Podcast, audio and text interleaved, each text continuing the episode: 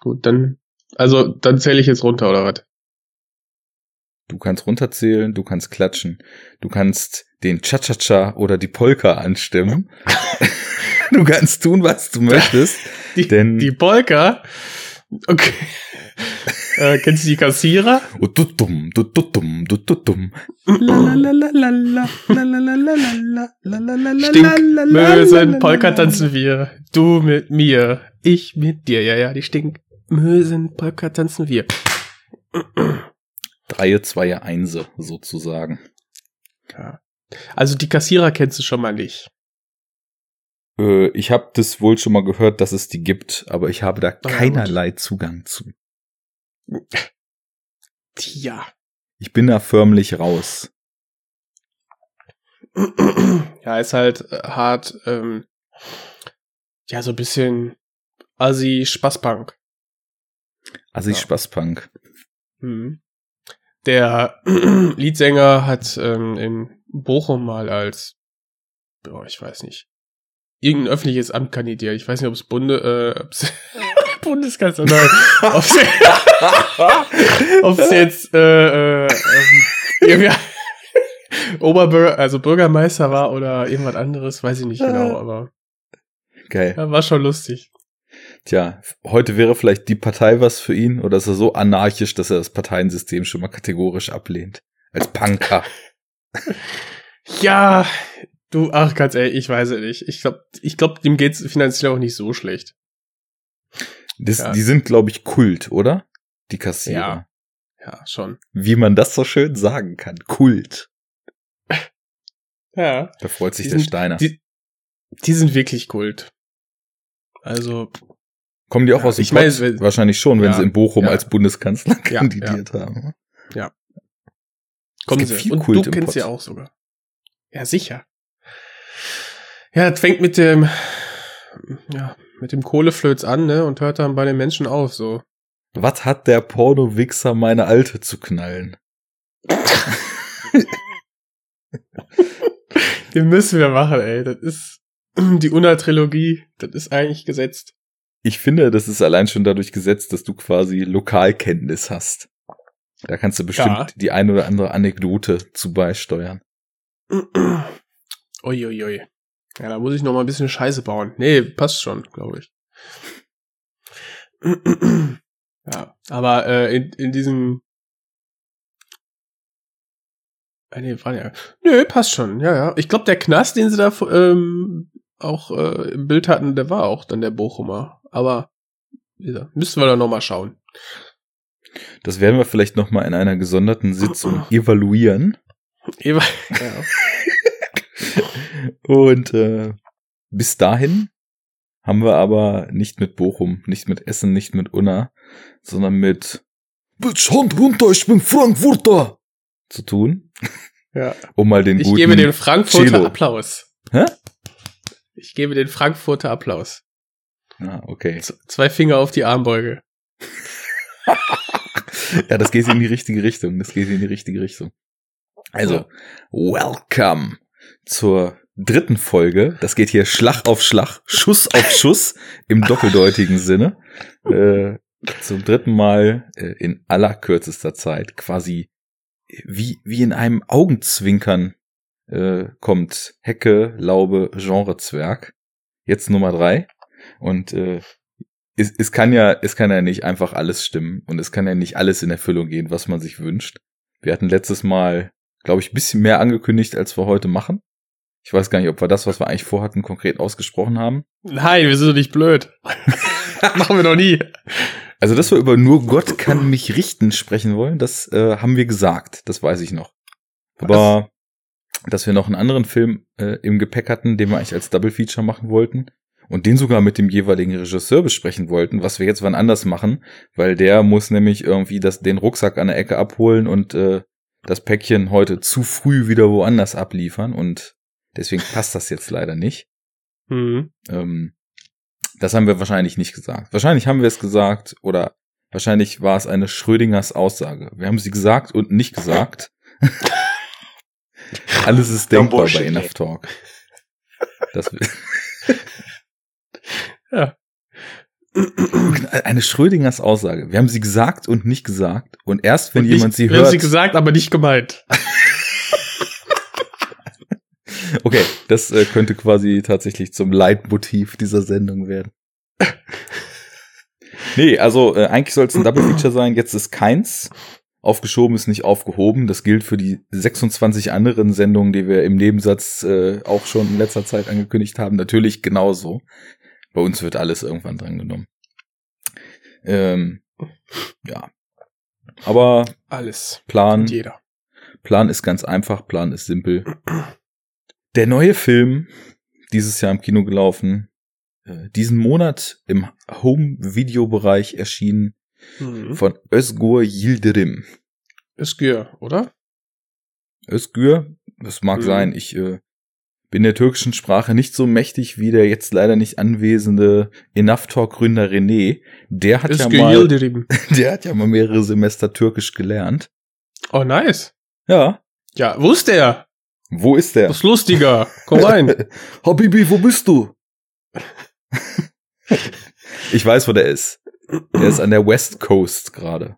West Coast Oh. of the US. Mit dem Motorrad. West Coast Customs, ne? Wahrscheinlich. Das könnte gut sein. Ähm, ja, äh, Ja. Das ist der, jedenfalls der neue Film, ja, von Özgür Yildirim. Ähm, hast du im, im Vorhinein auch irgendwie Filme von ihm gesehen? Denn ich kenne einen. Ich auch. Zwei sogar. Ah, okay. Also ich kenne Chico. Und ähm, dieser Nur Gott kann mich richten ähm, ist für mich auch so eine ja, logische Fortführung von diesem Gangsterfilm. Denke ich auch. Ähm, ich glaube, ich bin da jetzt nicht so ganz firm mit seiner Filmografie, dass Chico ja so sein erstes großes Ding war. Ne? Kann man das so ich- sagen? Ja, ist der erste Langfilm, soweit ich das überblickt Genau. habe.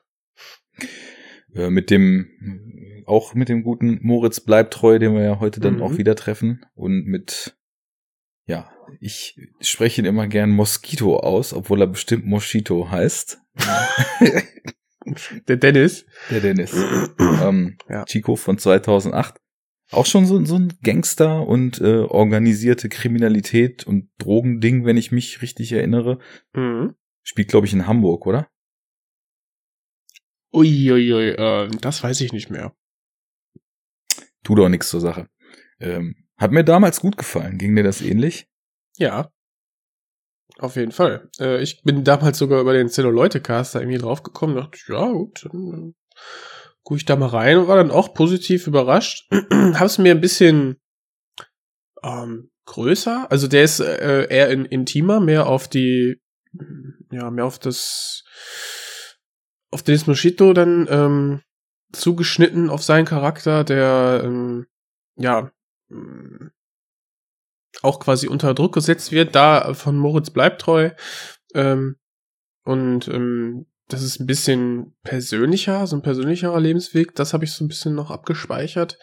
Und ähm, ja, nur Gott kann mich richten, macht das Genre fast dann doch ein bisschen größer auf. Definitiv. Also auf jeden Fall ein bisschen, vielleicht kann man sagen, konsequenter oder noch, noch stärker so in Richtung dieses kompromisslosen Gangsterfilms gehend. Also Mhm. wir haben in Chico ja auch wirklich so viel Drama-Aspekte, was du meinst, so dieses Persönliche um die Hauptfigur, so sein Struggle in dieser Welt und ich finde auch, dass der extrem bitter endet. Das ist auch so ein Mhm. Filmende, was sich mir echt eingebrannt hat. Ähm, ja, Mhm. aber also nur, nur Gott kann mich richten, äh, toppt auch das nochmal um, um Längen, finde ich. Ja, das, ähm, ich habe es jetzt gerade irgendwie auch nochmal nachgeschaut, so, also wenn du mal in eine, in eine IMDb gehst, so bei dem äh, guten Herrn Yildirim, Mhm. dann äh, ist er mit, mit Chico zumindest langfilmtechnisch eingestiegen. Ne? Also er hat auf jeden Genau. Fall auch vorher Kurzfilme gemacht, so Anfang der Nullerjahre mehrere. Dann kam Chico, äh, als nächstes kam dann Blutsbrüders, den ich mir gespart habe. Ja, Ähm, ja. Kann ich auch nicht zu sagen. Fest ja ganz toll, keine Ahnung.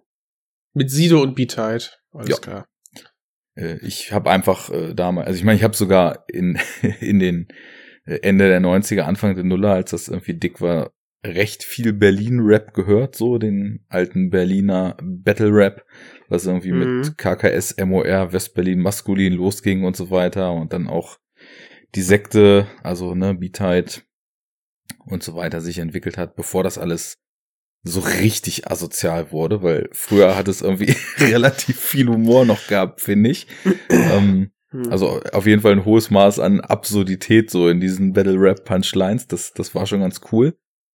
Aber der Film, das musste für mich nicht sein, weil ich habe immer das Gefühl, wenn man Leute, die eigentlich nicht Schauspieler sind, in eine Rolle besetzt, wo sie dann schauspielen sollen, dann kommt da in der Regel nicht so das, das Mörderresultat bei raus. Aber bei kann Herrn über den. Film richten oder Leute, die ihn gesehen haben. Wir nicht. Aber äh, was ich dann gesehen habe als nächstes ähm, von ihm ist der 2015er Boy A. Ähm, Boy Seven. Boy 7, stimmt. Boy A ist ein anderer Film. Ja, Richtig. Ich, ja. Aber gibt's, ne?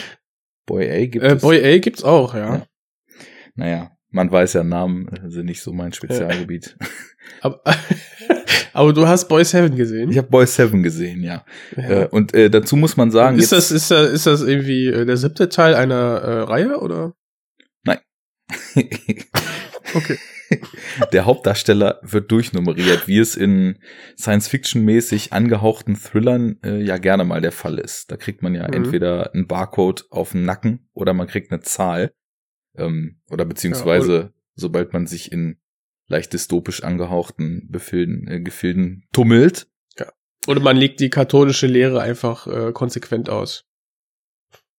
Äh, da bin ich mit ihr jetzt nicht firm genug, um das zu verstehen. Aber unsere Hörer verstehen es bestimmt.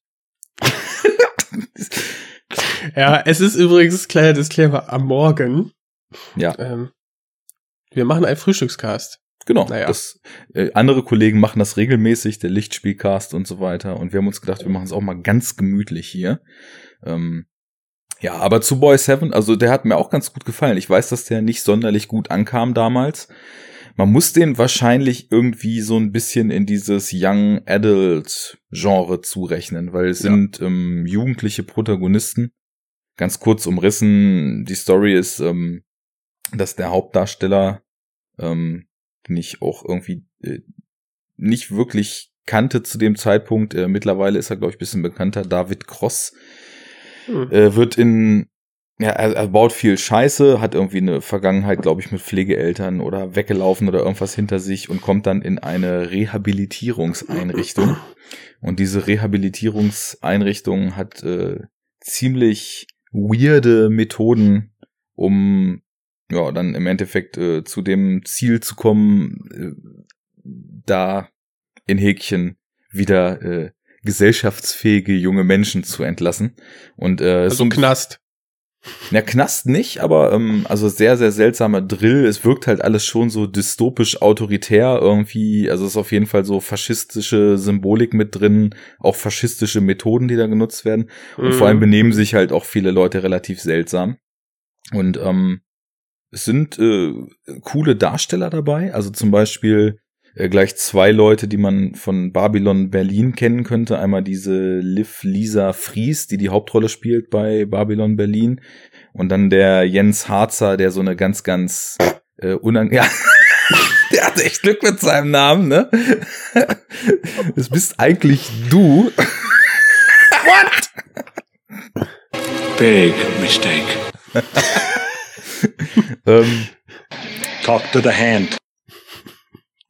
Hey, no disrespect, ne? All pun intended, aber wir sind hier fully aligned. Nein, aber den, äh, an den, ich finde, der ist sehr, sehr erinnerungswürdig, weil der eine total, also so für so Creep-Rollen passende Stimmen hat. Der spielt diesen Arzt. Hast du Babylon Berlin gesehen? Mhm. Also, ja gut, dann kann ich ja lange erzählen. Aber die, die Babylon Ja, ja. Berlin gesehen haben, werden sich sicherlich Wurde, wurde bei mir um die Ecke gedreht übrigens. nice. Teilweise. Naja.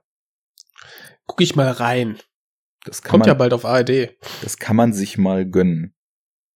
Naja, auf jeden Fall ein sehr creepiger Typ. Und der Film, ähm, Mhm.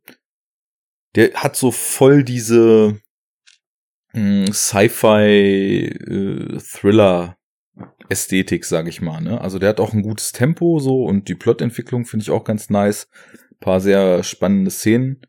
Und ich glaube, dass viele Leute sich einfach nur ein bisschen daran gerieben haben, dass der mehr oder weniger in dieser Young Adult Welle, wo halt ja auch gerade irgendwie die Hunger Games groß waren und die, äh, wie heißt diese andere Reihe da, Legends und so weiter.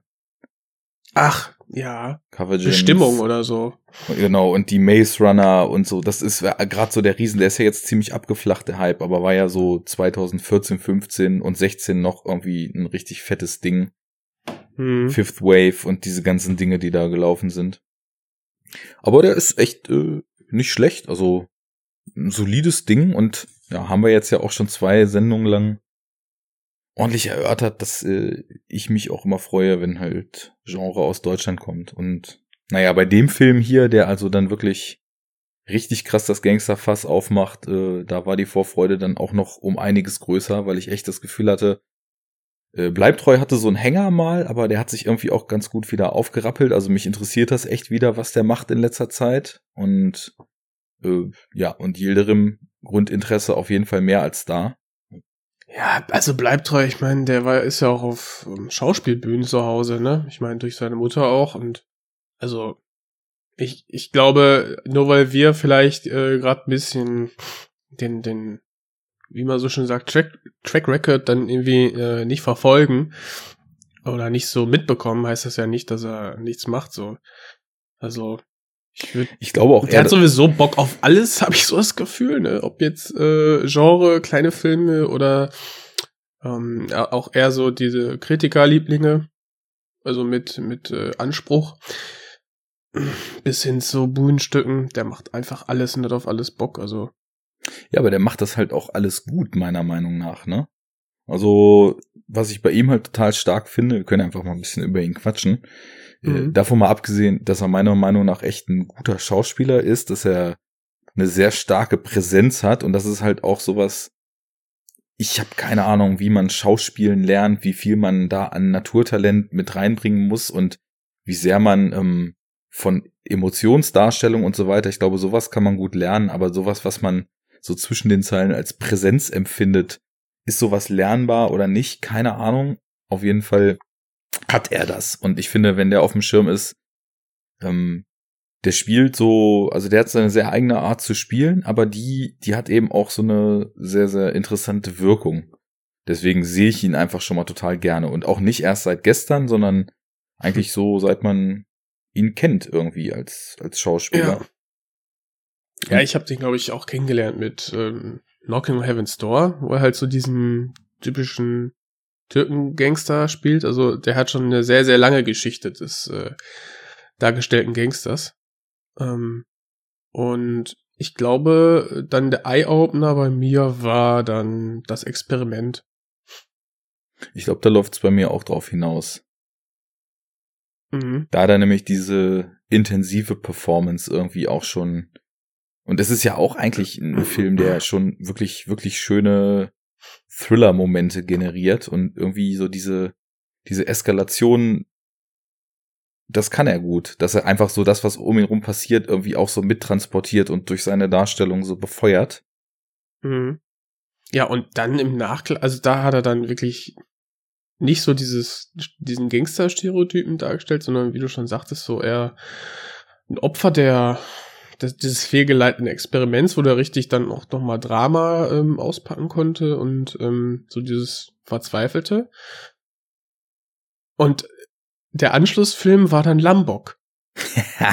ja. Und da, das geht dann einfach in die total entgegengesetzte Richtung und da zieht der ist halt auch mega lustig, meiner Meinung nach. Ich fand den halt damals richtig gut. Den zweiten Teil habe ich jetzt noch nicht gesehen. Äh, ich kenne Lambok auch von damals sehr gut. Also mhm. Man kann sich gleich mal also, also diese Szene mit dem Tourette-Krank, also dass du also wer da nicht lacht, ich weiß auch nicht. Und, ja, das ähm, ich habe dann viel später erst Lolo Rent gesehen und so und da merkst du einfach, dass der Ja, der hat, der hat eine Range. Er kann viel, viel spielen. Das ist Und eben hat der auch Punkt. vieles Bock.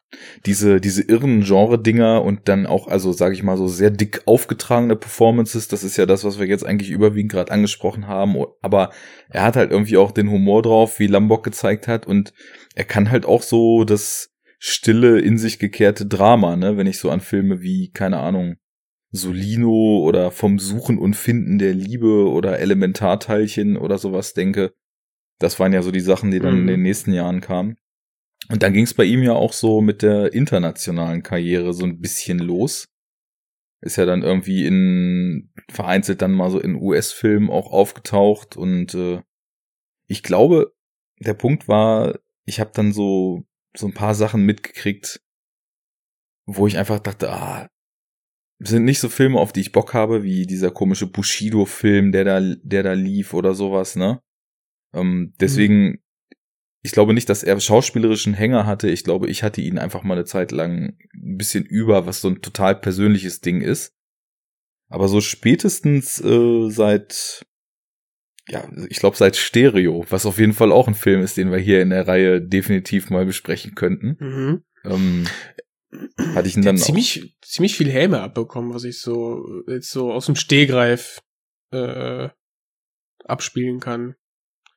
Im Verhältnis dazu, das, was er, was er macht, fand ich ein bisschen schade. das ist genauso einer der Punkte, warum ich zum Beispiel in der ersten Sendung jetzt hier dieser kleinen Reihe gesagt hatte, dass ich oft das Gefühl habe, dass deutsche Genrefilme schon mal aus Prinzip erstmal gebasht werden, weil die machen ja nur das, was man schon tausendmal gesehen hat, Hm. während irgendwie US-Genrefilme auch zum tausendsten Mal dasselbe machen und teilweise hoch gefeiert werden.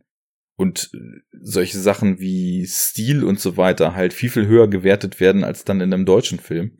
Also Mhm. ich, ich finde äh, Stereo ziemlich nice und ich tippe mal, dass es eben auch so der Grund ist, haben wir letztes Mal ja gesagt, also jeder Film, der irgendwas mit multipler Persönlichkeit und so zu tun hat, der wird halt direkt erstmal mit Fight Club verglichen und kann dann ja eigentlich Ja. auch nur verlieren. Aber ja, ja. ja.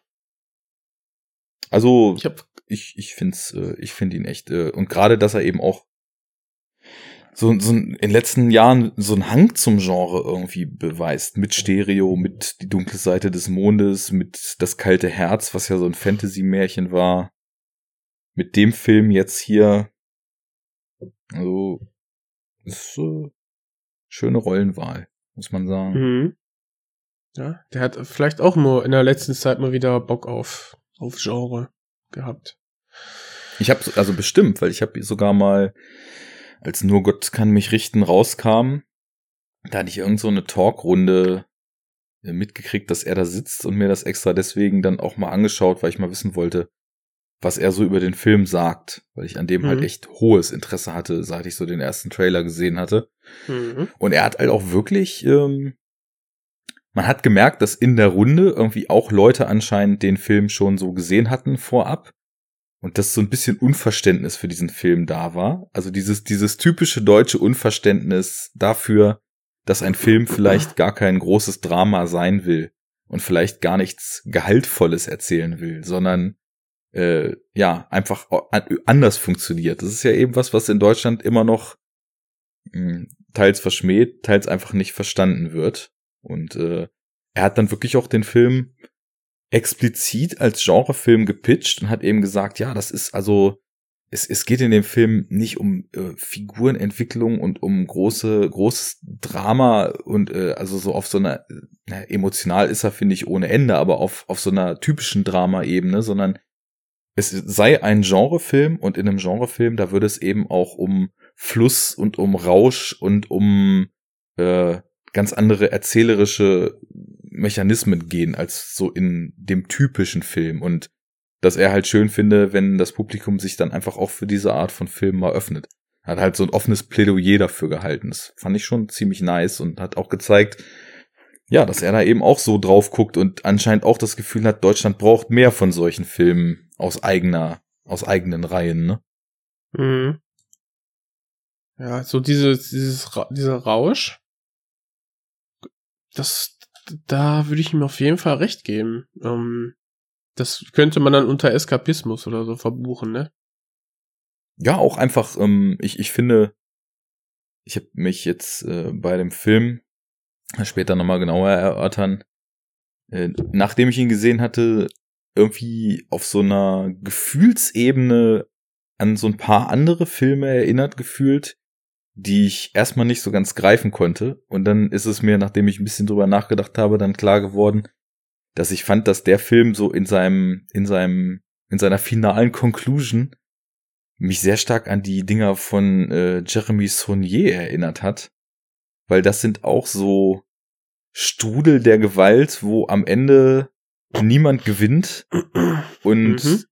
irgendwie unter der, unterm Strich einfach nur steht, dass wir gerade äh, irgendwann nicht mehr aufhaltbare Akte der kompletten Sinnlosigkeit gesehen haben, die so ihren Lauf nehmen und irgendwann wie ein D-Zug alles überrollen. Ja.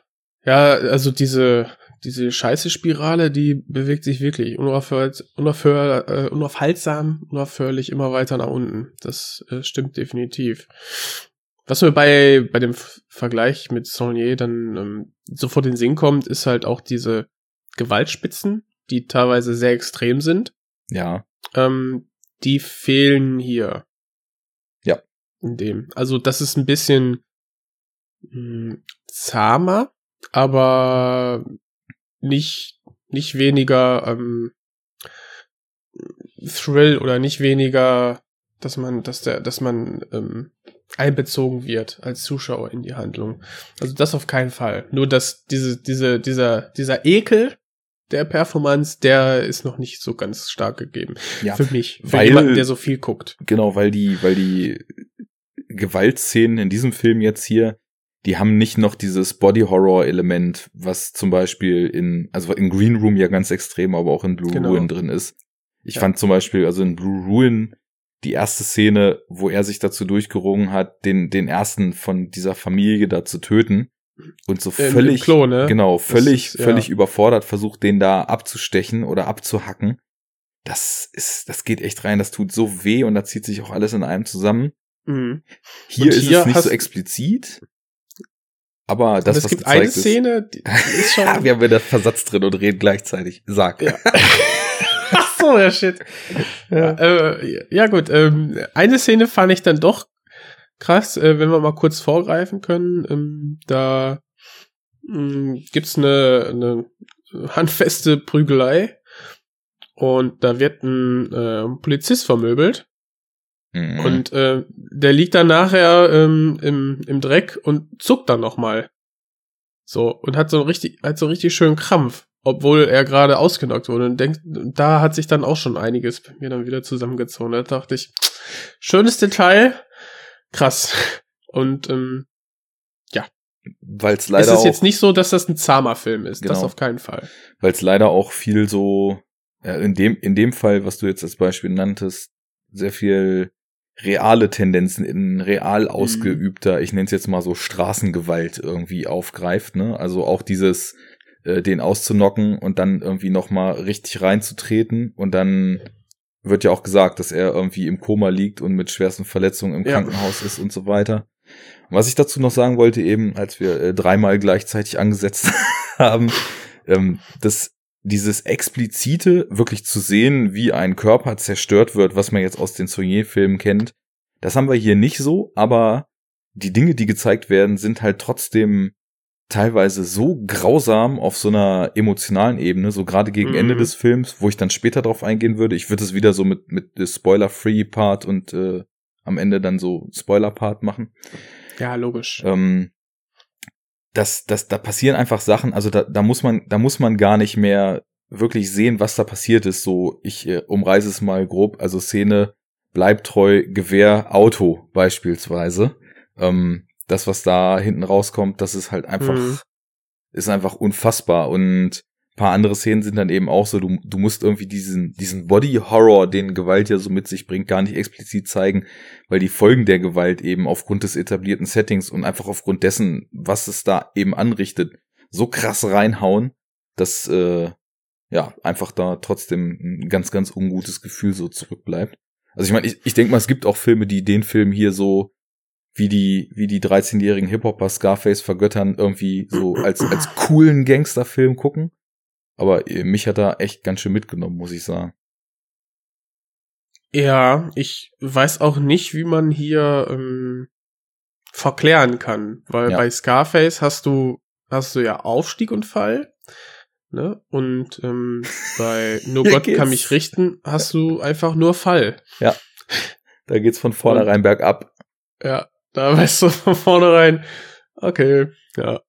Das war eine dumme Entscheidung und das führt zu einer nächsten dummen Entscheidung und es geht immer so weiter und ja. Schwierig, kann man bestimmt auch irgendwie verklären. Ähm, Für mich war es dann genauso wie, wie bei dir. Also es spätestens eine ähm, Familienszene, da dachte ich dann, okay, wow, hier zieht der Film nochmal richtig schön an und Mhm. ähm, nice. Richtig gut gefallen. Also kann ich, äh, kann ich echt nur jedem ans Herz legen, der ein bisschen was für Genre übrig hat, für Drama, was ähm, auch ähm, sehr gut umgesetzt wurde.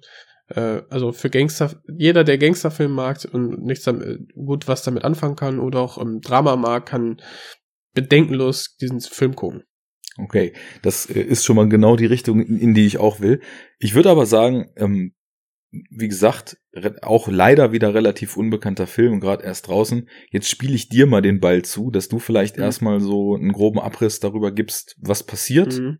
Und dann gibt's vers- tausend Sachen, über die ich reden will. Den Style, den Handlungsverlauf, die Figuren, das Gangster-Setting und, und, und, Ja, und, und. äh, Wir haben viel vor. Okay, ähm, ich versuch's dann mal. Ich äh, versuch's ein bisschen allgemeiner zu halten. Also, ähm, Ricky, ähm, gespielt von Moritz Bleibtreu, dreht ein, ein, ein Überfall ähm, mit äh, Raphael, ähm, gespielt von Edin ähm, Hasanovic und mit ähm, ähm, ah, äh, genau Kida Koda Ramadan Mhm. ähm, in dem Film genannt Latif. Und das, dieser Überfall geht gehörig schief. Ähm, sein, also der Raphael, äh, was sich später rausstellt, wobei, nee, das sage ich mal lieber nicht. Ähm, der geht halt eben schief. Ähm, äh, Boris Bleibtreu wird eingeknastet und kommt nach fünf Jahren wieder raus. Ähm, diesen, diesen Anfang sehen wir auch. Wir merken einfach, okay, da ist auf jeden Fall eine tiefe Verbundenheit zwischen den dreien und ähm, die kennen sich auf jeden Fall schon lange. Und ähm, ja, nach den fünf Jahren kommt er wieder aus dem Knast. Ganz getreu The Wire. Ähm, die es zählen nur zwei Tage, wenn du im Knast kommst. Und zwar der Tag, an dem du reingehst und der Tag, an dem du rauskommst. Und das sehen wir dann auch.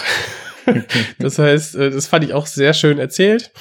Ähm, und ähm, ja, er versucht dann wieder Fuß zu fassen und besucht dann erstmal ähm, ja den Latif, der äh, quasi von der äh, also der Polizei entgehen konnte, nachdem der Raubüberfall schiefgelaufen ist und versucht einfach wieder auf die Beine zu kommen. Bittet ihm um Geld, für, um Startkapital und ähm, weil er ihm das so nicht geben kann oder nicht geben möchte, ähm, schlägt er ihm der alten Zeiten willen ein Geschäft vor, und zwar einen neuen Bruch zu begehen, weil er macht ja die hochriskanten Dinger nicht mehr und äh, so kommt man halt schnell an die paar tausend Ocken, äh, Tocken, die man haben möchte. Das klingt doch alles ganz gut.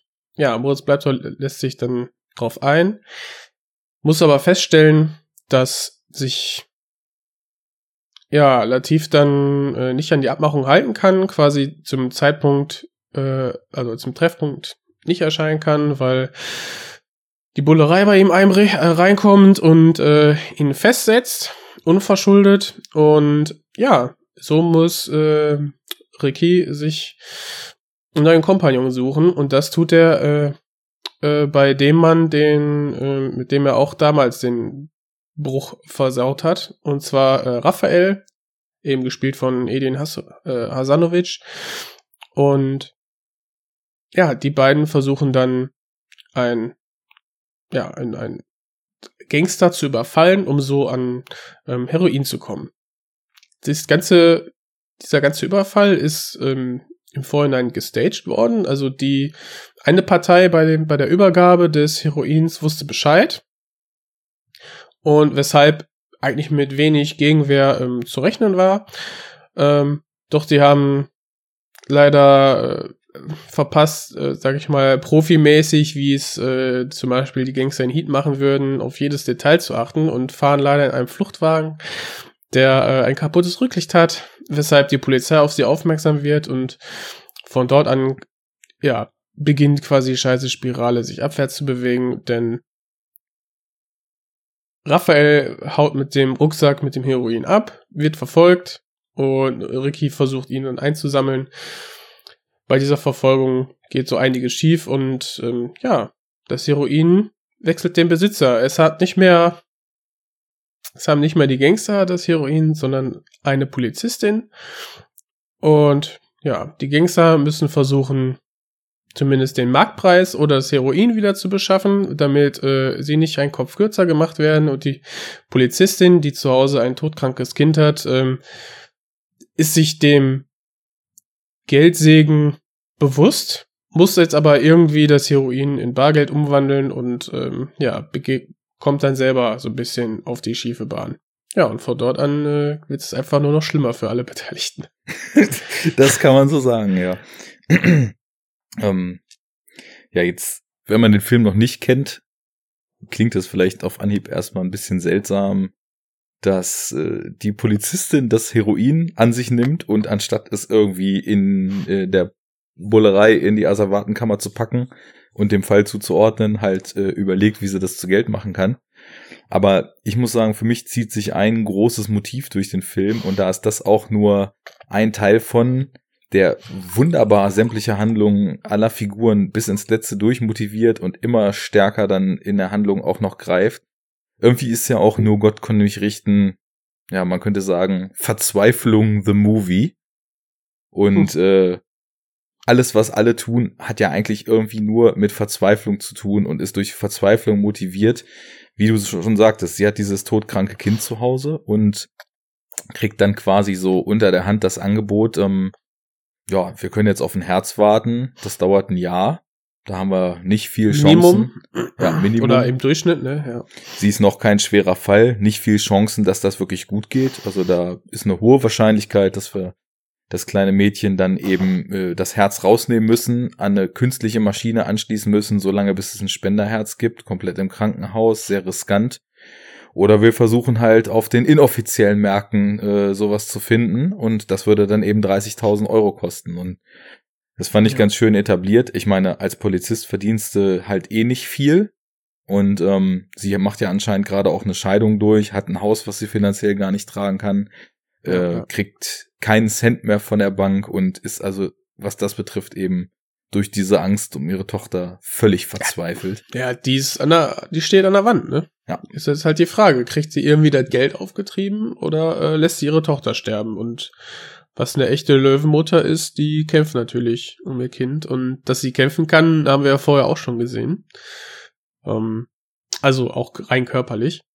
Und ähm, ja, das ist, ich finde auch ähm, ganz, also geschichtserzähltechnisch ist es super effektiv aufgemacht alles. Also ähm, es wirkt zu keiner Zeit irgendwie überhastet und immer logisch einfach. Im, im Film Fluss. Also, ähm, weiß ich nicht, also kann man eigentlich nichts, nichts zu sagen. Ich finde, es ist ja halt, ich glaube, da gibt es wahrscheinlich dann viele wieder, oder könnte ich mir vorstellen, dass viele sagen, ach, sie als Polizistin würde nie so weit gehen. Und ich würde sagen, der Film also, äh, integriert das schon ganz gut, dass sie so weit geht, weil es eben ihre Tochter ist und sie keine anderen Lösungswege mehr hat die werden ja teilweise begangen und ähm, da sieht man ja, kein Geld zu holen, äh, Mann ist weg, also eine finanzielle, eine zweite finanzielles Einkommen eben. Ja, da bleibt nicht mehr viel. Und das finde ich echt schön aufgemacht. Ja, und ich glaube so, ich meine, wir haben ja jetzt beide noch keine Kinder, zumindest weiß ich es von dir nicht, ob du welche hast. Äh, du wer wahrscheinlich weiß, auch nicht. Ähm, ich weiß, ja, ich weiß es auch nicht. Nee, aber ich, ich äh, so im Freundeskreis, ich habe das auch schon einfach mehrfach jetzt mitgekriegt. weil halt nach und nach so irgendwie der Nachwuchs kommt. Ich glaube, man kann sich da gar nicht reindenken, was Eltern bereit sind, für ihre Kinder zu tun, wenn man noch keine hat. Also ich habe halt auch echt äh, so wörtlich irgendwie schon so Aussagen gehört, so von so von so bekannten oder befreundeten äh, Leuten, die dann so meinten, ja, das ist, also du kannst dir das nicht vorstellen, sobald äh, dieser Mensch auf die Welt kommt, äh, tickst du irgendwie nur noch für den und wenn ich jetzt vor die Wahl gestellt werden müsste, äh, damit dem Kind nichts passiert, müsste ich halt sterben, würde ich halt sofort sterben, damit dem Kind nichts passiert, ne? Und dann aber auch so mit Überzeugung. Und das, ich glaube, dass so, dass eine Polizistin dann versucht, Heroin zu verkaufen, das ist, glaube ich, ja. auf der Skala dessen, was Eltern für ihre Kinder tun würden, äh, aufgrund dieser Verbundenheit sogar noch relativ weit unten anzusiedeln. Ne? Und ich glaube, mhm. diese Angst, ähm, die man hat um Kind, um das eigene Kind, dass das eben sterben könnte und dass man selber es nicht geschafft hat, obwohl es diese medizinischen Möglichkeiten auf welchem dubiosen Wege auch immer gegeben hätte, ähm, das wird man sich wahrscheinlich nie verzeihen können. Also ich meine, ist es ja auch, ja. man sieht es ja immer wieder, wenn Leute das schwere Schicksal trifft, dass ihre Kinder vor ihnen selbst so von der Welt gehen, dass das halt auch Menschen bricht auf eine Art und Weise, dass sie ihr Leben lang sich davon nicht mehr erholen, so, ne? Und insofern, wie du meinst, es ist emotional mega glaubhaft aufgemacht und äh, spielt halt alles so total gut ineinander. Also natürlich, man kann irgendwie so die Kritik anlegen, die Welt ist schon einfach ultra abgefuckt in diesem Film. Also es gibt halt für hm. alle Beteiligten eigentlich gar nichts Positives komplett, ne? Aber irgendwie ist das ja naja, auch die, die also, ne? Was meinst du? Also, äh, ich finde, Latif hat eine schöne Shisha-Bar. ja.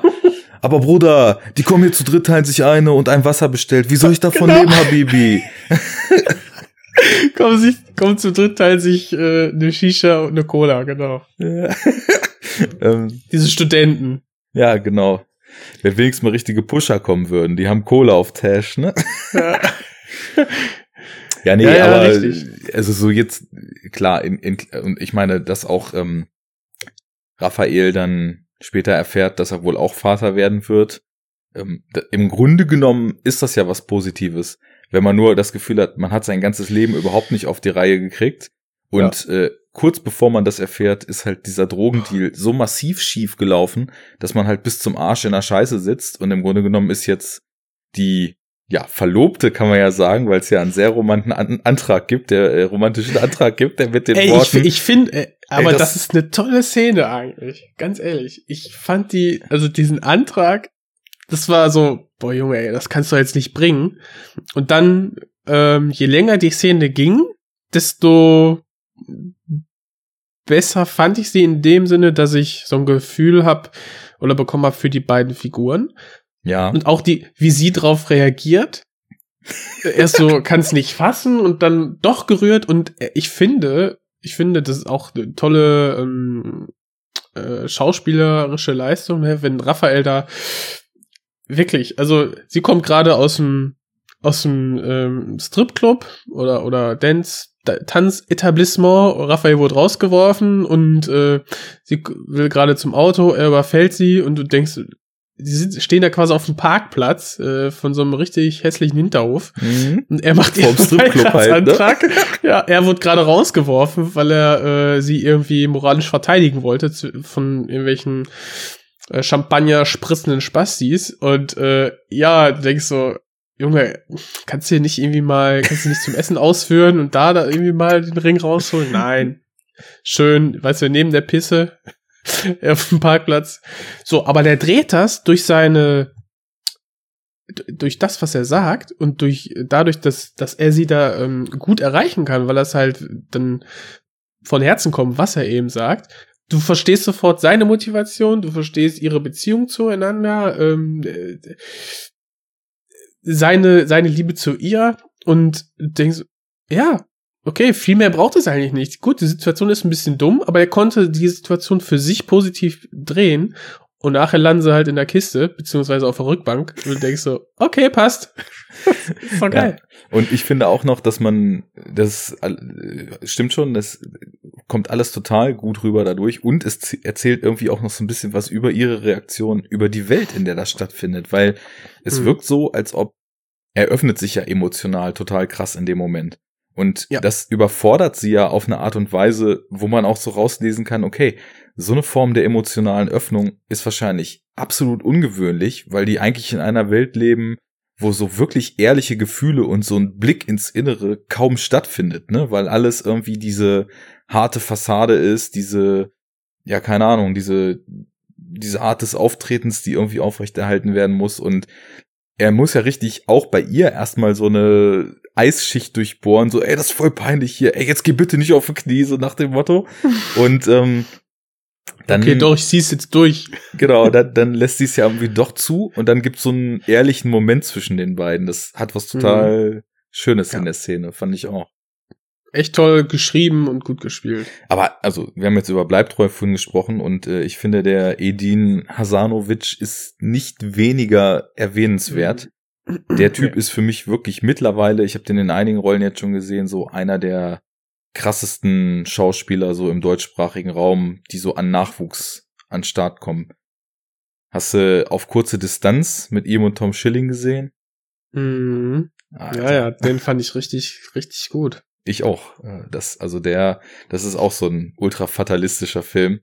Mhm. Ähm, Äh, Ganz, also, ey, also wenn jemand sagt so, ja, äh, die Deutschen können keinen Fernsehfilm oder so, ja, stimmt nicht. nee, Kann man sich den gerne mal angucken.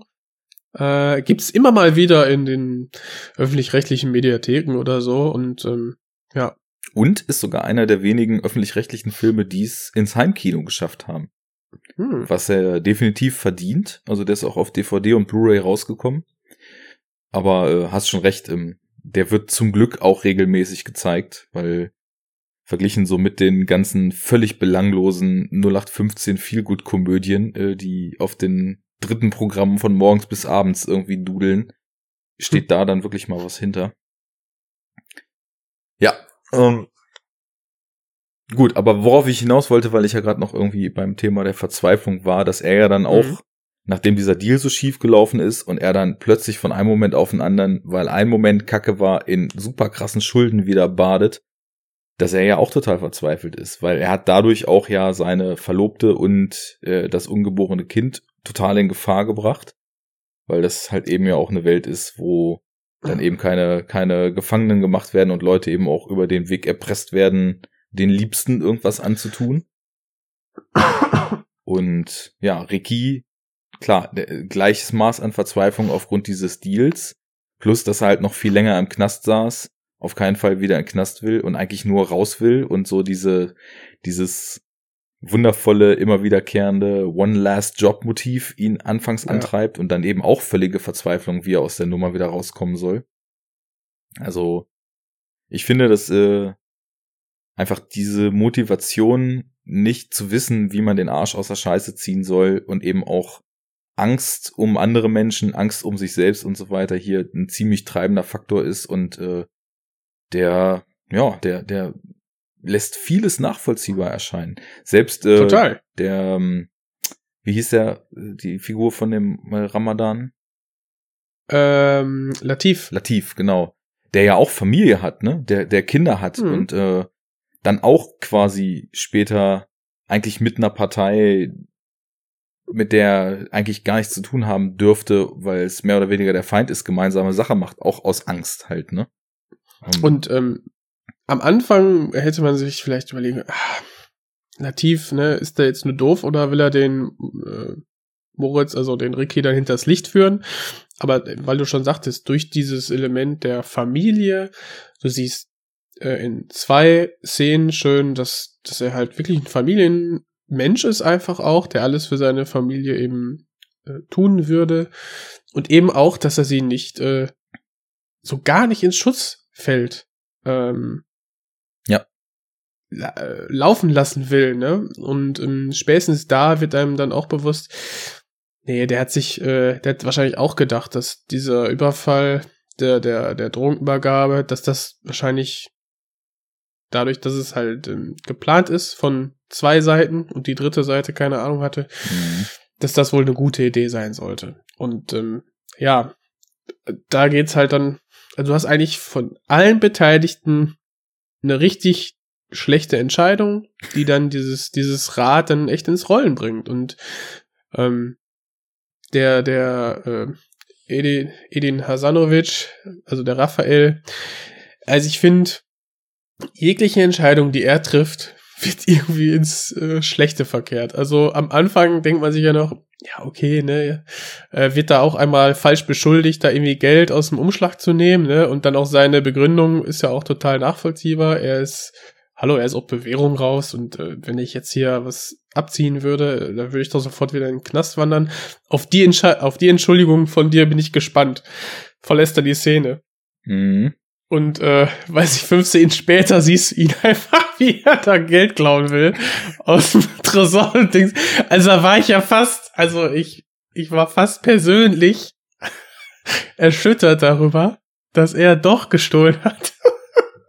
Weil äh, ich wollte es ihm eigentlich gar nicht ähm, zutrauen. Aber ja, er ist halt, er ist halt auch irgendwie ein Loser, ne? Und ähm, ja, Ja, vor allem. versucht irgendwie das schnelle Geld zu machen. Genau, das schnelle Geld, das ist eben, oder überhaupt irgendwie Geld zu machen, irgendwie zu Kohle zu kommen. Man muss halt dazu auch in die Gleichung ziehen und äh, das finde ich überhaupt gar nicht schlimm, weil, also das ist, das ist eigentlich sogar äh, sehr, sehr treffend in diesem Film. Da ist halt auch ein Haufen äh, Kaliber versammelt, die jetzt allesamt nicht unbedingt die hellste Kerze am, am Leuchter sind. Also, du meinst so, die Entscheidungen, die er dann trifft, die, die führen halt alle ins, äh, irgendwie ins Verderben und das ist ja bei allen anderen eigentlich auch so. Also, alles, was die machen, außer eigentlich ähm, der, der Polizistin, die halt einfach äh, angetrieben durch die Angst dann in ein System reinkommt, dem sie nicht so ganz gewachsen ist, aber trotzdem innerhalb dieses Systems sich eigentlich noch relativ clever verhält. Ähm, Mhm. aber davon abgesehen, also allein schon dieser erste Deal, wenn wir uns den mal angucken, äh, wo dann so gesagt wird, ey, das läuft alles ganz easy, das ist abgesprochen, die sind nicht bewaffnet, das passt schon. Und ich weiß nicht, ich denke mir dann so, wenn man, wenn man einmal nachdenkt, dann muss man doch zu dem Schluss kommen, dass mit Sicherheit die Typen nicht unbewaffnet sind und dass das mit Sicherheit irgendwie ohne Probleme so über die Bühne nicht gehen wird. Und dann sitzen die im Auto und Raphael sagt noch zurück, ey, bist du dir sicher, dass sie nicht bewaffnet sind? Ich habe echt keinen Bock auf so eine Scheiße hier. Und dann merkt man auch so richtig, dass er halt die Unwahrheit sagt, weil er weiß es selber halt gar nicht. Aber er will unbedingt dieses Ding durchziehen und dann raus und äh, irgendwo seine Bar aufmachen. Und das zieht sich so durch. Also keiner überlegt irgendwie bis ins Letzte sich eigentlich genau, was er da tut, weil irgendwie auch das Tempo zu hoch ist. Es geht alles viel zu schnell. Es werden Entscheidungen getroffen, wie so mit diesem Safe-Diebstahl auch, die halt einfach nur dämlich sind und Ja. äh, nachdem dann der Chef ihn schon drauf angesprochen hat, so, dann musste halt eigentlich auch nur äh, einmal von hier nach dort denken, um zu wissen, okay, wenn der jetzt sagt, ich gehe mal kurz, dass der eventuell eben, weil das war ja klar, dass er ihm nicht glaubt, dann einem auch eine Falle stellt, ne? Und was Mhm. macht er? Snatcht sofort zurück und äh, ist wieder am Safe zugange. Und später geht er dann naja noch mal hin und nachdem ja, nachdem er schon den Safe-Schlüssel quasi hat, so, ich meine, der, der Betreiber dort, der ist halt anscheinend schon wirklich ein Stückchen cleverer als er. Also, nach, nachdem er eben, nachdem Ja. er eben ihn da einmal Er erwischt fehlt hat, nicht viel, ja. äh, ist das halt, kann man schon davon ausgehen, dass der wahrscheinlich in näherer Zukunft, also bis er sicher ist, dass Raphael halt nicht mehr Teil äh, dieses Lebens ist, wahrscheinlich seine Kohle dann nicht mehr so offen im Safe rumliegen lässt. Ne? Also Mhm. das sind alles so Sachen. Ähm, würden das irgendwelche Spezialagenten in irgendeinem anderen Film mit krasser Ausbildung und so weiter so machen, würde man denken, ey, was für Idioten, wer hat sich denn den Scheiß ausgedacht? Hier ist es aber genau andersrum. Ich finde das einfach, das äh, zu dem Profil der Figuren, zu ihren Antrieben und zu dem, ja, zu dem, zu dem gesamten Fluss des Films, wie eben die Dinge sich immer weiter zuspitzen, weil die Leute nun mal das tun, was sie tun, dass das halt schon irgendwie ziemlich gut passt.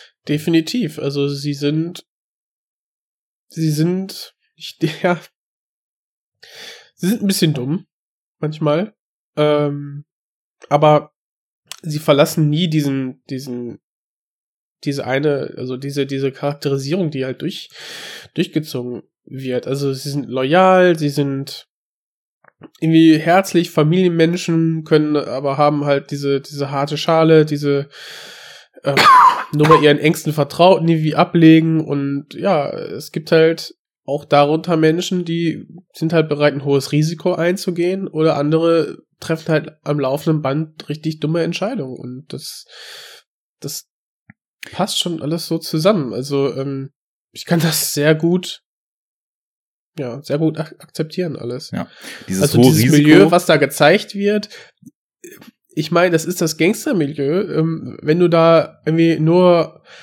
schlaue Menschen hättest, äh, dann würde das System ja auch nicht funktionieren. Ne? Du brauchst halt da teilweise die Verlierer der Gesellschaft. Und wie bist du Verlierer der Gesellschaft?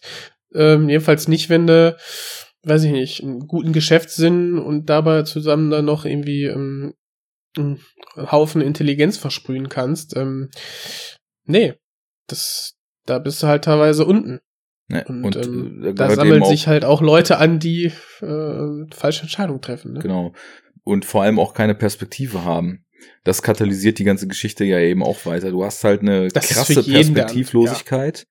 Und ähm, außer halt dieser hohes Risiko, all in und entweder alles mitnehmen oder richtig auf die Schnauze fallen und dann zur Not irgendwie mit krasser Gewalt sich irgendwie den Weg wieder rauskämpfen Mentalität, äh, die macht halt auch nur dann Sinn. Also damit jemand so krass riskiert, muss jemand ja auch irgendwie absolut nichts mehr zu verlieren haben. Und bis zu dem Punkt, wo äh, er dann erfährt, dass er schwanger ist und äh, ja genau, dass er schwanger ist.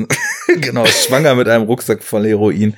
Also dass, Äh. dass seine Freundin äh, eben schwanger ist und da irgendwie, naja, also im Grunde genommen pusht ihn das ja dann auch noch mal so in die Richtung, dass er plötzlich doch ähm, die Handbremse an einem Punkt zieht, wo Ricky noch weitermachen will, was so den Gangster-Shit und die, die Härte dessen, was da passiert, äh, betrifft. Aber alle anderen, ja, ich meine, Ricky hat so diese, diese total utopische Vorstellung, da etwas umzusetzen mit der Bar und mit aus dem Land gehen, wo er halt viel zu viel Geld für braucht und er weiß halt genau, er wird das so von sich aus eigentlich auch nie kriegen. Deswegen ist dann eben auch wieder Go Big or Go Home angesagt, ne? Und Ja. äh, der vermeintlich sichere Job, wie wir eben schon meinten, der, wenn man ihn mal genauer durchdenkt, absolut nicht so risikolos ist, wie er auf Anhieb scheint. Weil ich meine, Ja, ey, die du haben da, die haben es da ein- mit Ratar und SSIO zu tun, ne? Also das Ach, der, der, äh, wer war davon nochmal SSIO? War das der, der die Drogen übergeben hat? äh, also da, die, das war, die waren beide Teil der Gang. SSIO ist, wie wir ja wissen, halb Mensch, halb Nase, ne? Und und, äh, Und der hat eine neue Nummer. ja, und fährt mit dem Navi durch die Gegend. Ähm, Genau. Und im goldenen Lambo. Ey, das, was wir hier für Parallelen haben, ne? Im letzten Film Asphalt Gorillas und den goldenen Lambo angesprochen, jetzt SSIO am Start. Äh, Asphalt Gorillas spielt Ramadan mit, hier spielt Ramadan mit. Also, ne, es läuft alles auf Asphalt Gorillas hinaus. Wir müssen ihn auf jeden Fall auch hier in der Sendung besprechen. Ich hätte Nee, richtig aber, Bock drauf. Äh, Khatar war der äh, Glatzkopf, der der Wortführer von der Gang, die sie Boah, quasi. ja, und das ist einfach eine Maschine gewesen, ne, oder? Mhm. Was ein Nacken. Und noch Nacken. krasser ist nur, ist nur noch der Russe aus, am Anfang. Alter, also, ja. wo sie den ausgegraben haben. Steroidmonster, ey. Das ist ja. Aber ohne Scheiß, da gibt's in Asphalt Gorillas auch noch einen Typen aus der Gang von, von dem Ramadan, der toppt den Russen sogar noch.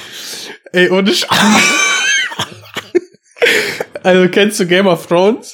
Habe ich nicht gesehen. Also, nee. da gibt's, da gibt's ja The Mountain. Und das ist ja auch, ähm, einfach, einfach so ein, Klingt schon geil. ja, es ist, es ist einfach so der krasseste, brutalste Schwertkämpfer da in ganz Westeros. Und äh, der mäht halt alle nieder. Mit einem Streich köpft er ein Pferd und so ein Shit, ne? Also, so einer ist es. Und ähm, in den letzten beiden Staffeln wurde er gerecastet von und äh, er wird jetzt gespielt von, ich glaube, ehemaligen Footballspieler oder Spiel Football, keine Ahnung. Und dieser Russe am Anfang, das ist genau dein gleiches Kaliber. Vielleicht ist der ein bisschen kleiner, aber ich also der besteht ja nur aus Nacken und Muskeln eigentlich und halt Mensch halt Nacken. Ja. Und der wird ja auch dann teilweise da angeschossen. Aber ganz ehrlich, wie er dann da wieder aufsteht und dann die Schrotflinte bedient. Alles klar, also bei dem Körper glaube ich das. bleiben die Kugeln irgendwo stecken, bevor sie ja, Organ weiß treffen. ich, ja, die, die erste Muskelschicht ist dann durchbohrt und steckt dann in der zweiten die Kugel, ne? Ja, genau. Nee, Alter. da haben sie auf jeden Fall schon äh, die richtigen Leute Gut. gecastet, so. Auf jeden Fall. Ja, aber das, das gut, führt ey. mich irgendwie so dazu, äh, wenn man, wenn wir jetzt da schon so drüber sprechen, so, ähm, wie, wie weit kaufen wir denn diese, diese krasse Gangsterwelt? Also, ähm, für mich ist es immer nur so, also es ist nicht wichtig, äh, genauso wie mit den, mit dem Cleverness der Entscheidung. Viele legen ja immer so die Realitätsbrille darauf. Da, darum ge- geht's mir dann nicht. Mir geht's darum, fühlt sich das irgendwie stimmig an und was sehe ich da überhaupt für eine Welt und, und kann ich mir die so vorstellen? Ist das irgendwie so eine denkbare, denkbare Schattenwelt irgendwie in den, in den Stadtvierteln, wo es halt so abgeht und äh, kaufe ich das, was mir der Film da vorsetzt? Wie war das bei dir? Ja, ich finde, ähm,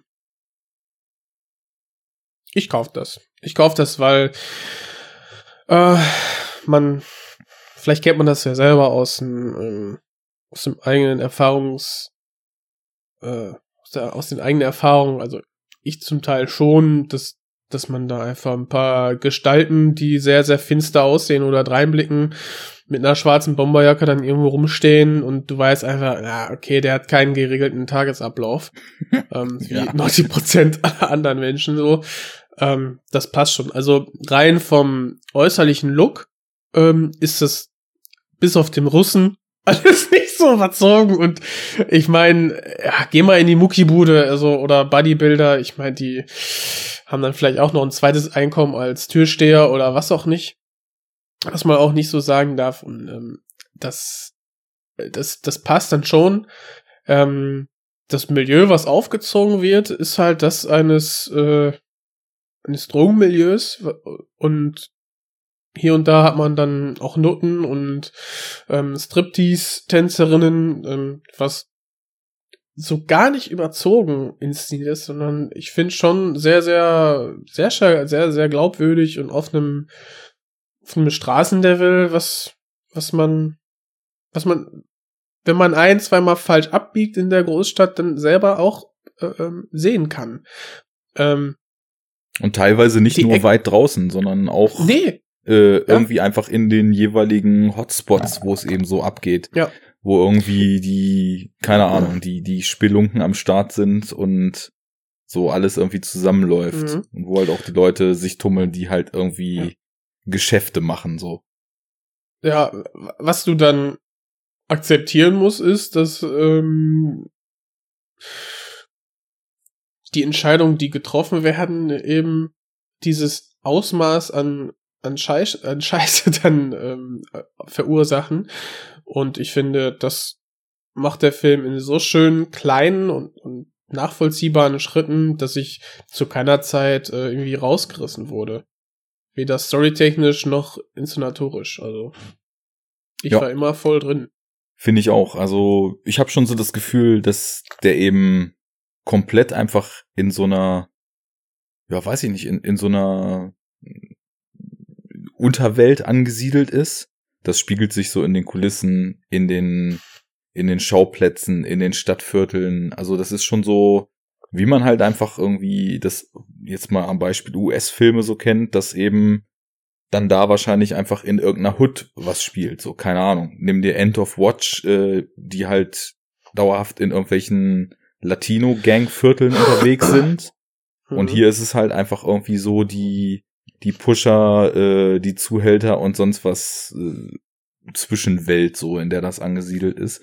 Und ich hatte auch niemals das Gefühl, dass das irgendwie nicht passt oder dass das komisch oder von jemandem, der keinen Plan davon hat, dargestellt ist, sondern ganz im Gegenteil, ähm, auch so wie alle reden, ähm, halt extrem krass so durchgefärbte Slangs, wo tausend Begriffe irgendwie aus dem Arabischen mit drin sind und so weiter. Das hat sich für mich alles, ähm, bis auf eine kleine Szene, wo ich das Gefühl hatte, das bleibt treu so ein bisschen aufgesetzt irgendwie so seine Sätze einmal so rausgehauen hat. Aber das war so eine Szene aus den kompletten Szenen des Films, also völlig vernachlässigbar. Ähm, bis auf diese Szene hatte ich wirklich das Gefühl, so die Sprache, die Schauplätze, die, die ja auch generell die Wahl der Orte, dass das dann eben die Shisha-Bar ist, die er da hat, dass es irgendwelche komischen äh, Unterführungen sind, wo Typen stehen und ticken. Das halt alles so einen echt dreckigen Straßencharakter hat. Das, das ging halt total gut auf. Und da spielt, finde ich, auch der Look des Films eine Rolle, weil der ist auch halt einfach das ist eben nicht so das äh, Berliner Schule-Ding, wo, wo irgendwie Nee, in neutraler Darstellung irgendwie man die Realität Ja, ja. sieht, sondern das ist halt extrem stilisiert, ne? Ja, also du, du hast ja diesen, ähm, äh, hier diese orange-blau, gelb-blau-Kontrast, den, den du da ähm, aufgezogen hast, vor allem in den Nachtbildern, ähm, eigentlich so, so präsent, dass das schon sehr, sehr ähm, stilisiert erscheint. Ähm, ich fand das manchmal ein bisschen schade und fand dann gerade auch die, die ein, zwei ähm, Aufnahmen am Tage, wo dann auch einfach mal Rot und Grün als, als Fahr in der Farbpalette mal auftauchten, fand ich dann sehr abwechslungsreich. Also, ähm, ja, es ist wirklich, es ist wirklich ähm, unverkennbar einfach ein sehr, sehr stil, stilistischer Film. So. Und äh, Stil würde ich hier auch so generell, also den Look natürlich mit reinnehmen, aber auch als so ein ziemlich stimmiges Gesamtpaket dann nochmal definieren, weil auch halt der, der Soundtrack mit der fetten Rap-Mucke die ganze Zeit ähm, ist ja nicht nur, also es, es gibt ja auch Score und der ist halt auch extrem düster, also Mhm. schon mehr so Soundscape-Region teilweise, als dass es wirklich noch Filmmusik ist. Gerade in so Szenen, wo es halt gerade richtig scheiße gelaufen ist, ähm, hast du teilweise ja wirklich fast nur noch so ein beklemmendes Dröhnen und so. Ähm, ja, und auch was so Schnitt betrifft und, und generell den Tempo, das Tempo des Films, da ist einfach viel richtig gemacht worden. Also du willst ja auch bei so einer Art von Film, ähm, ich finde das Drama, was hier drin ist, ist mega gut, aber ist fast schon optional für so einen Gangsterfilm. Also es würde halt auch noch viel straighter laufen, wenn man irgendwie mehr so den Job zeigt und wie es scheiße läuft und wie sie einfach versuchen, aus dieser Kacke wieder rauszukommen. Das würde schon für einen brauchbaren Film taugen. Vielleicht jetzt nicht unbedingt ein Meisterwerk, aber ähm, ja, das äh, gerade eben, dass eben diese vielen Charakterdinger, dass man wirklich auch ein Gefühl für die Figuren kriegt. Wir haben ja auch noch, also wir haben einmal die Familiengeschichte von der Polizistin, äh, die ja, hatten wir das gesagt, dass die von Birgit Minichmeier gespielt wird. Hm, Nee, hatten wir nicht. Äh, das ist ja auch Aber hiermit getan. sehr gestandene Schauspielerin, die auch wirklich äh, eine ziemlich coole Performance hier abliefert. Äh, wir haben ihre Familiengeschichte und wir haben eben halt auch immer wieder so so Momente, wo dann eben über diese Fassade von Raphael und von ähm, Ricky und so weiter es hinausgeht, so dass es noch diese Geschichte gibt mit dem Vater, der anscheinend sich ja fast in die Besinnungslosigkeit gesoffen hat, ne? Also so habe ich das zumindest zwischen den Zeilen gelesen. Ach, für, für mich war das ähm, Demenz. Aber ich meine, es scheint ja beides auf, auf das Gehirn abzuzielen, also ja. Ja, also ich Also, hatte so, so genau, ich hatte auch gedacht Demenz, aber ich hätte halt dann eben gedacht, dass es diese alkoholinduzierte Demenz ist, weil Okay. er halt immer was trinkt, wenn Ricky bei ihm ist und auch richtig viele leere Flaschen und so in der Wohnung rumstehen.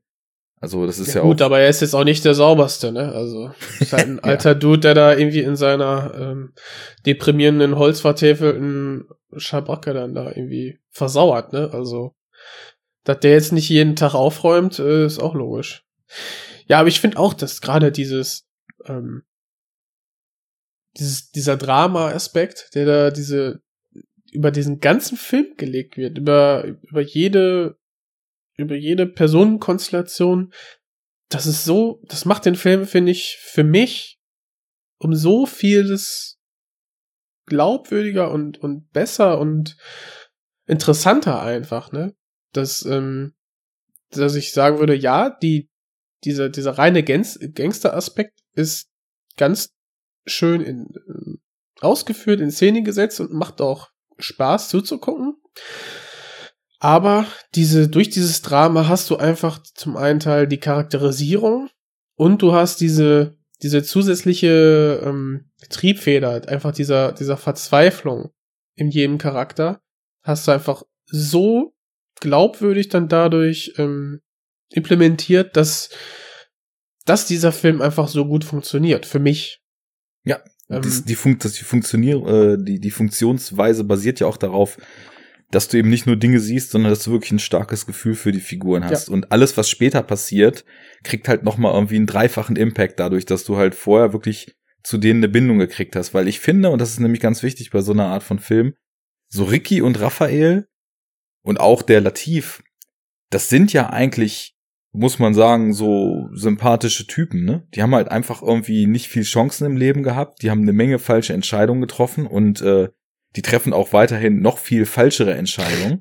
Aber ähm, die sind, also es ist eigentlich für mich waren es so zwei oder drei Typen, denen ich eigentlich gönnen würde, dass sie aus diesem Morast dann mal rauskommen. Und das äh, schon, ja. dadurch, ähm, dadurch hat das alles noch viel mehr Wucht dann später, was dann so, wenn die Ereignisse sich langsam zuspitzen, passiert.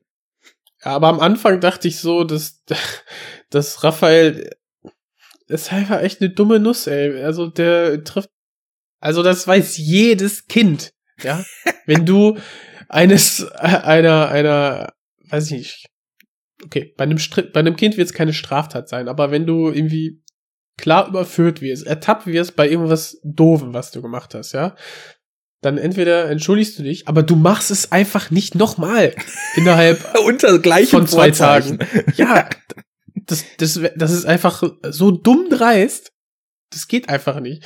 Und da dachte ich schon so, okay, ey, wie willst du denn da wieder rauskommen? Und dann, dann, dann, und nachher merkst du dann einfach, okay, der hat gerade seinen Schwiegervater äh, abgezogen. Mhm. Und du denkst so, was für eine Vollnuss, ey. Also, Aber trotzdem, Nee, ich meine, dass jemand nicht der hellste ist, das sagt ja nichts darüber aus, ob er nicht halt trotzdem ein cooler Typ ist.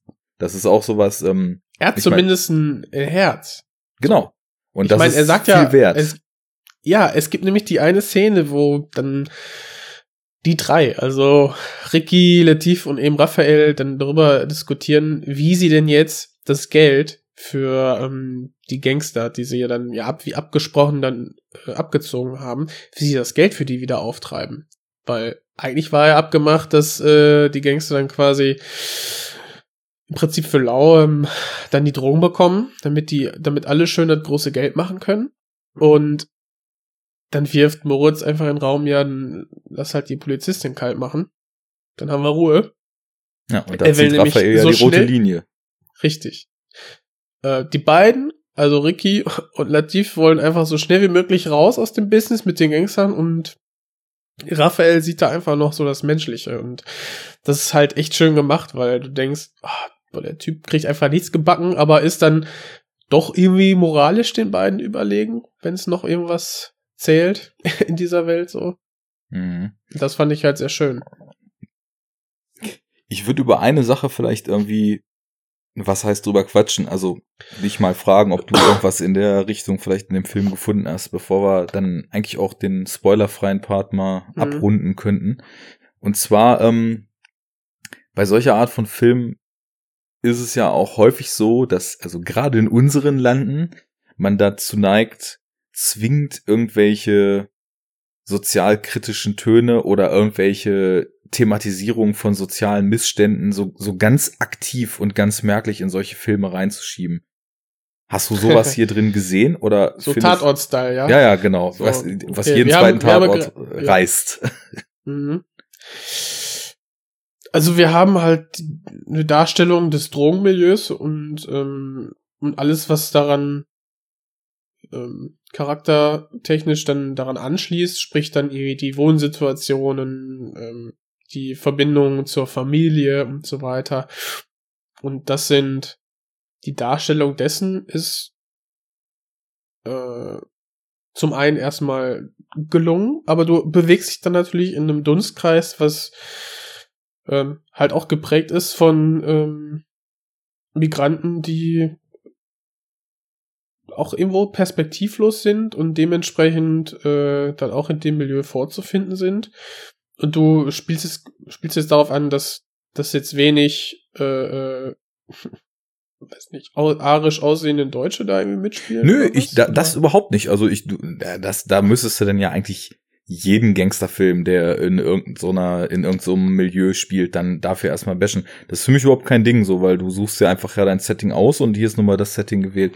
Nee, ich wollte wissen, ob du das Gefühl hattest, dass der Film irgendwo noch die Anklage an den Staat einbinden will, dass irgendwie diese abgehängten Gesellschaften keine Chance mehr haben oder so, oder ob er einfach sagt, okay, das ist nicht das, was ich erzählen will. Ich erzähle jetzt hier diese Geschichte dieser paar äh, teils Verlierertypen, äh, teils äh, Typen, die einfach nur ein bisschen Pech gehabt haben, runter und äh, setze eben andere Schwerpunkte so. Also das, das wollte ich nur Nee, wissen. also ich finde nicht, dass, dass da irgendwie sowas ähm, extra sozialkritisches wie aufgeflanscht äh, wirkt. Also nee, Ja. du hast wirklich diese Milieustudie und du hast dann im, im Sinne der, der Polizeicharaktere, die haben halt die Funktion der Polizisten, bis auf ähm, ja, unsere Polizistin, die äh, von Birgit Menichmeier dann dargestellt wird, also Diana, ähm, die dann halt äh, diese, diese Familienporträtierung noch spendiert bekommt. Und ja, da wird dann halt einmal gesagt, ja, ja, warum kannst du in Arabisch? Ja, sprech halt, mein, mein Stiefvater war halt irgendwie Araber oder was. Und denkst du, ja, gut, ist halt so, ne? Also das, es wird einfach dargestellt und ähm, spielt keine diskussionswürdige Rolle, hm, finde ich. Also, Sehe ich auch so. Und ich glaube, du hast mit rangeflanscht gerade auch den richtigen Ausdruck gewählt. Denn der Weg, den dieser Film einfach eingeschlagen hat, ist äh, ein sehr straighter und einer, der sich halt auf die Figuren und auf die Geschehnisse dort konzentriert und nicht dieses größere Fass aufmacht. Und ich glaube auch, dass dieses größere Fass dem Film halt echt nicht gut getan hätte. Also du kannst natürlich, wenn du den Film jetzt irgendwie möglichst äh, für bare Münze nehmen willst und sagen willst, okay, ich sehe jetzt hier diese oder jene Subkultur und ich sehe diese oder jene Drogendealer und Zuhälter und so weiter. Du kannst das große Fass darauf projizieren, aber ich finde, er gibt nicht viele Anknüpfungspunkte, die diese Projektion dann auch wirklich aufnehmen. Also der ist schon, der ist kleiner und äh, agiert tatsächlich auch eher in diesem Mikrokosmos, den wir da sehen, als dann so die großen Töne und äh, den großen Gehalt, nenne ich es jetzt mal, äh, vermitteln zu wollen. Aber ich finde das gut, weil da, da weißt du halt genau, woran du bist und ähm, hast im Endeffekt äh, ja auch schon übergeordnete Themen drin, wie halt die Verzweiflung und die Perspektivlosigkeit und so weiter. Aber das funktioniert eben auf so einer persönlichen Ebene. Aber ja. macht Sinn, dass Und es so nur- ist. Ja, und nur weil du das Milieu ähm, nur darstellst, heißt das ja nicht, dass, äh, das sag ich mal, ein, ein mündiger Zuschauer dessen ähm, Kritik vielleicht, die dann irgendwie quasi konstant da mitschwingt, ähm, dann völlig übersieht. Also Genau. ich meine, nur weil es nicht extra diskutiert wird, durch die Charaktere oder, oder durch eine, eine überbordende Darstellung ähm, im Film, heißt das ja nicht, dass es äh, dann nicht kritisiert wird oder ja, es wird halt dargestellt und dadurch ist es ähm, schon kritikwürdig dann nachher im, im Nachklapp, aber Genau, aber es steht dir kein- frei, äh, bis Ja. zu welchem Maß du diese Kritik dann für dich auch da drin sehen möchtest, ne? Das ist vielleicht Richtig. so der Punkt. Alles klar. ja, ist ein erwachsenes Verhalten, würde ich fast sagen, ne? Also nicht so ein, äh, weiß ich nicht. Ja, ist halt, es ist halt in erster Linie ein Unterhaltungsfilm. Ja, aber ähm, da muss man dann eben Unterhaltung auch äh, sehr stark definieren, weil auf jeden Fall ein Film, nachdem ich, wie gesagt, erstmal relativ geplättet war. Ja, wirklich. Also erstmal so Mikrofazit, weil ich würde dann den Spoiler-Part Ja. aufmachen oder hast du noch irgendwas auf dem Zettel sonst? Nö, kommt perfekt, ja. Na cool. Mach. Also echt, ähm, wie gesagt, ich war auch, ich war ohne, dass es einen Hype gab, gehypt. Äh, durch mich selbst einfach. Ähm, ich weiß gar nicht, was der Punkt war. Ich glaube, der hat auch wieder hier kaum eine Kinoauswertung bekommen und in der Zeit war ich dann, glaube ich, auch gerade wieder im Urlaub oder so. Auf jeden Fall konnte ich ihn nicht sehen. Das ist, also ich habe immer total gutes Timing, so dass die paar Filme, die ich wirklich im Kino sehen will, dann entweder nicht gezeigt werden oder ich sie aus irgendeinem Grund verpasse. Schade, aber ähm, ja, deswegen, also ich, ich, ich wusste, was da auf mich zukommen könnte und hatte irgendwie gehofft, dass es auch so in die Richtung geht und wurde in keinster Weise enttäuscht, sondern eigentlich die Erwartungen in allen Bereichen nur übertroffen, weil das Worldbuilding, der Look, die, die Energie, die der Film auch so hat in seinem Fortschreiten, äh, die, die Härte und äh, die, die Themen, die eben drin stecken, ja, und eben auch, wie du meintest, ist ein Film, den man überwiegend zur Unterhaltung guckt. Aber also diese Form der Unterhaltung, die der Film bietet, hat er einfach auch perfekt bedient. Also ich habe wirklich an dem Film eigentlich gar nichts auszusetzen. Das ist schon krass, weil bei fast jedem Film fällt mir irgendwas ein. Ich meine, ich feiere ja viel Kram ab, ne? Aber ich finde, das, was er macht, macht er eigentlich nahezu perfekt. Ja. Ich ich habe jetzt überlegt, während du erzählt hast, ähm, ich was äh, grob jetzt kritisieren möchte, könnte, ähm, ja, äh, kann man jetzt sagen, dieser Orange-Blau-Kontrast, der ist jetzt auch schon teilweise mh, hm, zu Tode geritten. Äh, nicht so im, im deutschen Genrefilm wahrscheinlich oder im deutschen Film. Mhm. Dann haben wir ja, die, also, wir wollen jetzt ja nicht über das Finale ähm, inhaltlich sprechen, aber was dann da stilistisch ähm, gemacht wurde, ist, hat mir persönlich gefallen, könnte wahrscheinlich einigen dann äh, aufstoßen. Ich sag mal so John Woo-Style. Mhm. Ähm, ich ich finde auch, ist ein echt, echt gelungener, sehr schöner düsterer Genrefilm, Gangsterfilm aus, ja, der in Deutschland spielt. Ähm, super. Und äh, mh. Hm. Tja. Ja, also mir fiel gerade noch ein. Ist schon geil einfach. ja, also, auf jeden und, Fall. Und die und auch die gerade die die emotionalen Seiten, die bei mir dann auch angeschlagen wurden. Ähm, es gibt halt eine Szene mit Moritz bleibt treu, also äh, Ricky und seinem Vater. Und also die ist so intensiv gespielt und äh, die hat dann so so eine so eine Tragweite und das wird so schön aufgebaut äh, aufgebaut auch in den ähm, drei Familienszenen davor zwischen äh, seinem Vater und auch seinem Bruder. Toll, richtig geil und von dort aus geht's dann so einfach intensiv weiter auf auch auf so einem emotionalen Level, wo dann beides schön ineinander spielt. Hat mir richtig gut gefallen. Also auch eine fette Empfehlung von mir. Ja, das hatte, ähm, das hatten wir ja vorhin nur so kurz angesprochen, diese ganze Nummer mit seinem Vater. Die ist ja, die, also die zeigt ja eigentlich auch uns vieles, was uns diesen Charakter Ricky und sein Handeln noch weiter verstehen lässt, weil ich meine, im Grunde genommen geht es ja immer darum, dass der, dass er scheinbar so der Sohn ist, der für den Vater nur zweite Wahl gewesen ist. Und obwohl der Vater eben äh, schon dement ist und sich an kaum noch was erinnern kann, redet er eigentlich immer nur von dem anderen Sohn. Was ja auch für Ricky so ein Gefühl des Nichtgenügens eigentlich sein ganzes Leben lang wahrscheinlich schon erzeugt hat. Ja. Und äh, ja, dann irgendwann bricht's aus ihm raus und das hat mich auch, hat mir völlig die Schuhe ausgezogen, muss ja. ich sagen. Das ist also, äh, allerkrassestes äh, ja. Spiel, was wir da so sehen und trifft auch emotional wirklich an einen Punkt, wo es weh tut. Und das meine Wohnzimmereinrichtung kollabieren lassen. ja, das auch. Ähm, ja, das ist so ein, das ist so ein lauter Moment, der extrem gut funktioniert. Was ich so gedacht hatte, was vielleicht manch einen bei dem Film so ein bisschen stören könnte. Ähm, du hast halt wirklich ähm, sehr, sehr viele Typen versammelt und oft auch in einem Raum, die einfach so sehr archaisch in ihrem Miteinander geprägt sind. Also sobald mhm. irgendwie mehr als drei Leute in einem Raum sind, ist halt extreme Testo-Overdose angesagt, ne? Und es ja. äh, resultiert eigentlich meistens daran, dass in kürzester Zeit irgendwie Leute sich anbrüllen, aufeinander losgehen, äh, sich ja, schlagen. Standard. Wollen. Normal, ne? Also bei mir ist das Normal. in jedem Gespräch mit jedem eigentlich so und. ja, genau.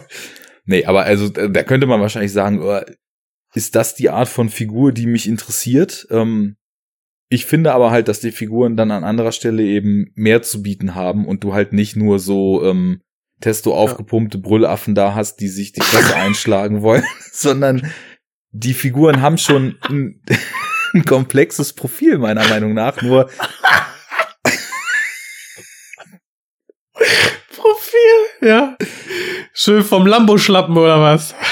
Drei Millimeter. normal. Muss reichen. 0,9. 0,9.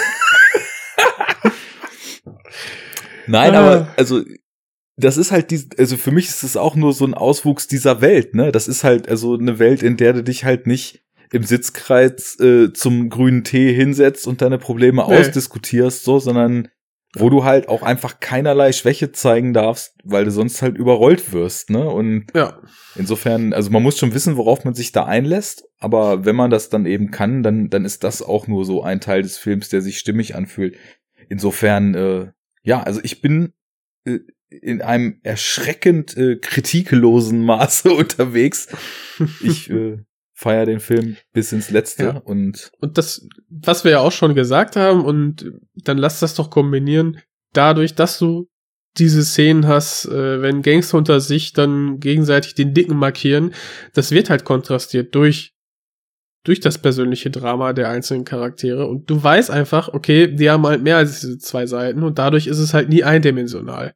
genau, So, das, das funktioniert einfach perfekt. dadurch bleiben Zusammenhang. 0,9 Millimeter Lambo-Profil über und äh, Ja. Und äh, 0,1 äh, Profilkritik. Alles klar, dann würde ich sagen, äh, eine Stunde und 26 Minuten. Wir sprechen jetzt Ah. den Broiler Alert aus. Machen wir hier. So. Spoiler-Alarm ist raus. Das bleibt alles so, wie es hier ist. Und es wird hier, hier nichts dran rütteln. Egal, ob du hier bist und nicht. So. Das geht's ist los. einfach wundervoll. Ja, ey, aber was ich sagen wollte zum Finale, da packt er halt schön ähm, stilsicher einmal die ähm, die Zeitlupe aus. Das fand ich halt geil. Das Mhm. fand ich halt geil. Das hat mich so an, äh, kennst du Vorwurf zur Hölle?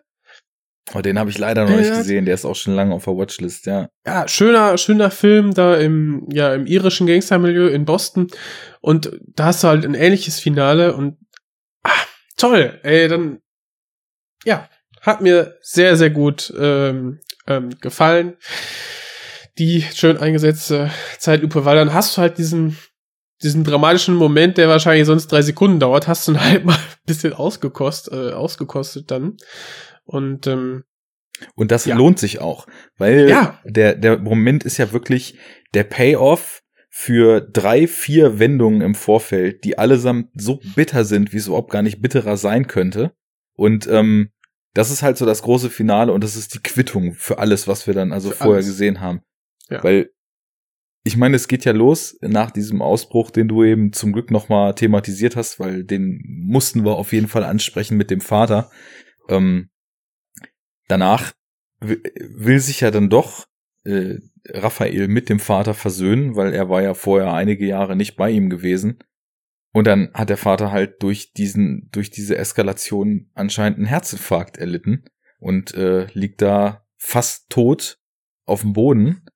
Und Mhm. äh, das ist ja so der, der erste richtig krasse Einschlag, so, wo man dann sieht, okay, du meinst, Ricky will sich versöhnen nochmal, nachdem er seinen Vater angeschrien hat. ach, ich Oder- dachte, ich dachte sogar, dass Raphael zu ihm gegangen wäre. Nee, ich meine, das war Ricky wieder, Na gut, oder?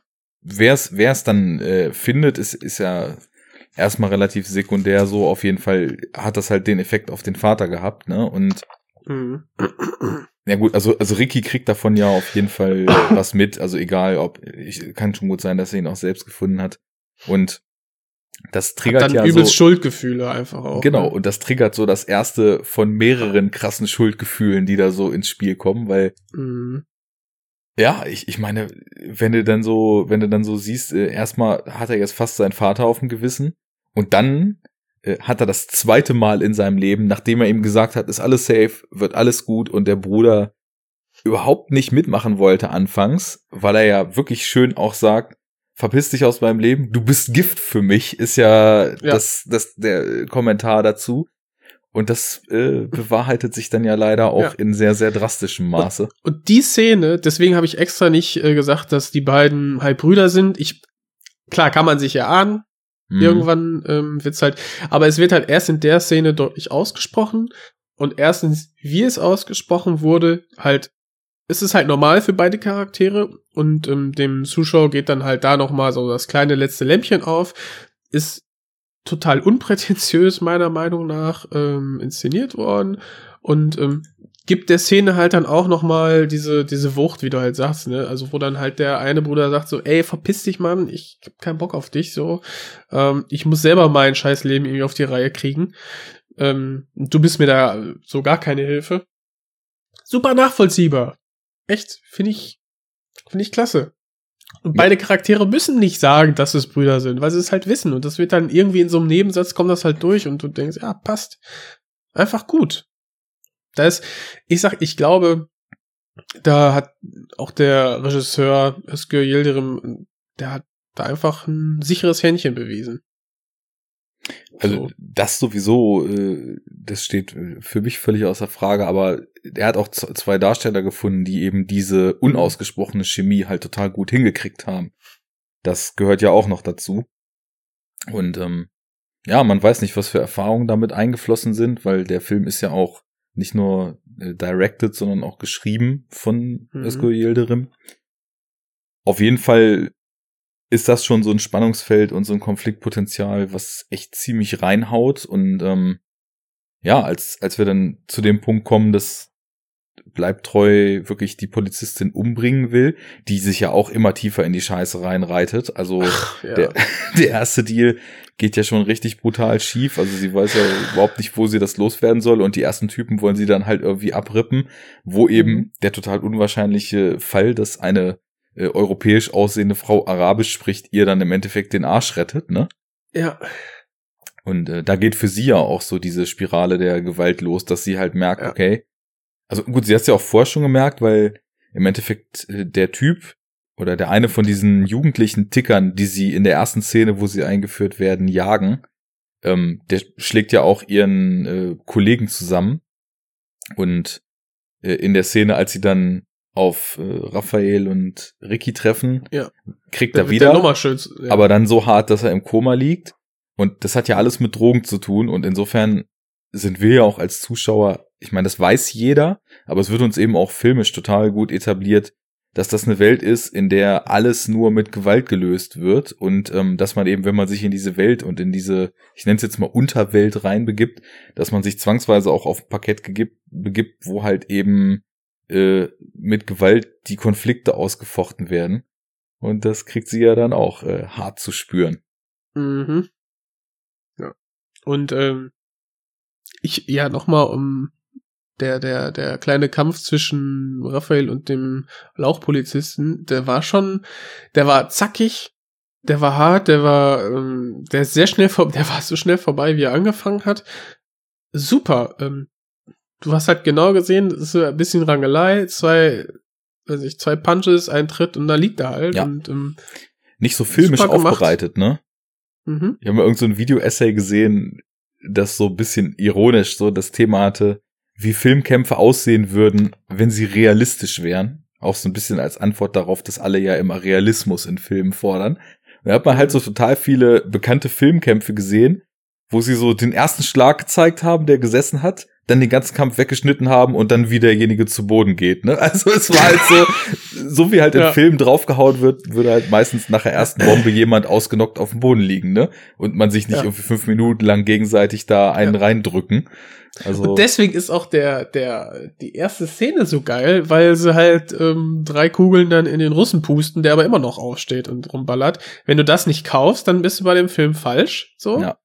Aber ähm, eine gewissen, so eine gewisse Grittiness hat er eben auch, ne, weil dann der Polizist nach drei, vier Punches und einem Tritt eben ausgenockt ist. Und nein, es geht sogar noch weiter. Der steht dann nach einer Stunde nicht wieder auf, nee, landet halt im Krankenhaus, ne? Ja. Ja, und das äh, zeigt ja irgendwie auch schon relativ früh, und das ist eben was, was ganz konsequent dann weiter fortgeführt wird, Ja. dass, äh, dass Gewalt eben einen Effekt hat in dem Film. Und äh, Gewalt sich Und auch voll, wiederholt. Und das war echt, äh, das war eine Szene, die hat mich echt eiskalt erwischt auch, weil, ich meine, der Grund, warum beide Brüder im Knast gesessen haben äh, und warum dann äh, der Raphael früher rausgekommen ist, war ja, die haben das Ding zusammengedreht. Ich, Ricky ist der große Bruder. Es ist sehr wahrscheinlich, dass er wahrscheinlich seinen kleinen Bruder da irgendwie mit reingezogen hat.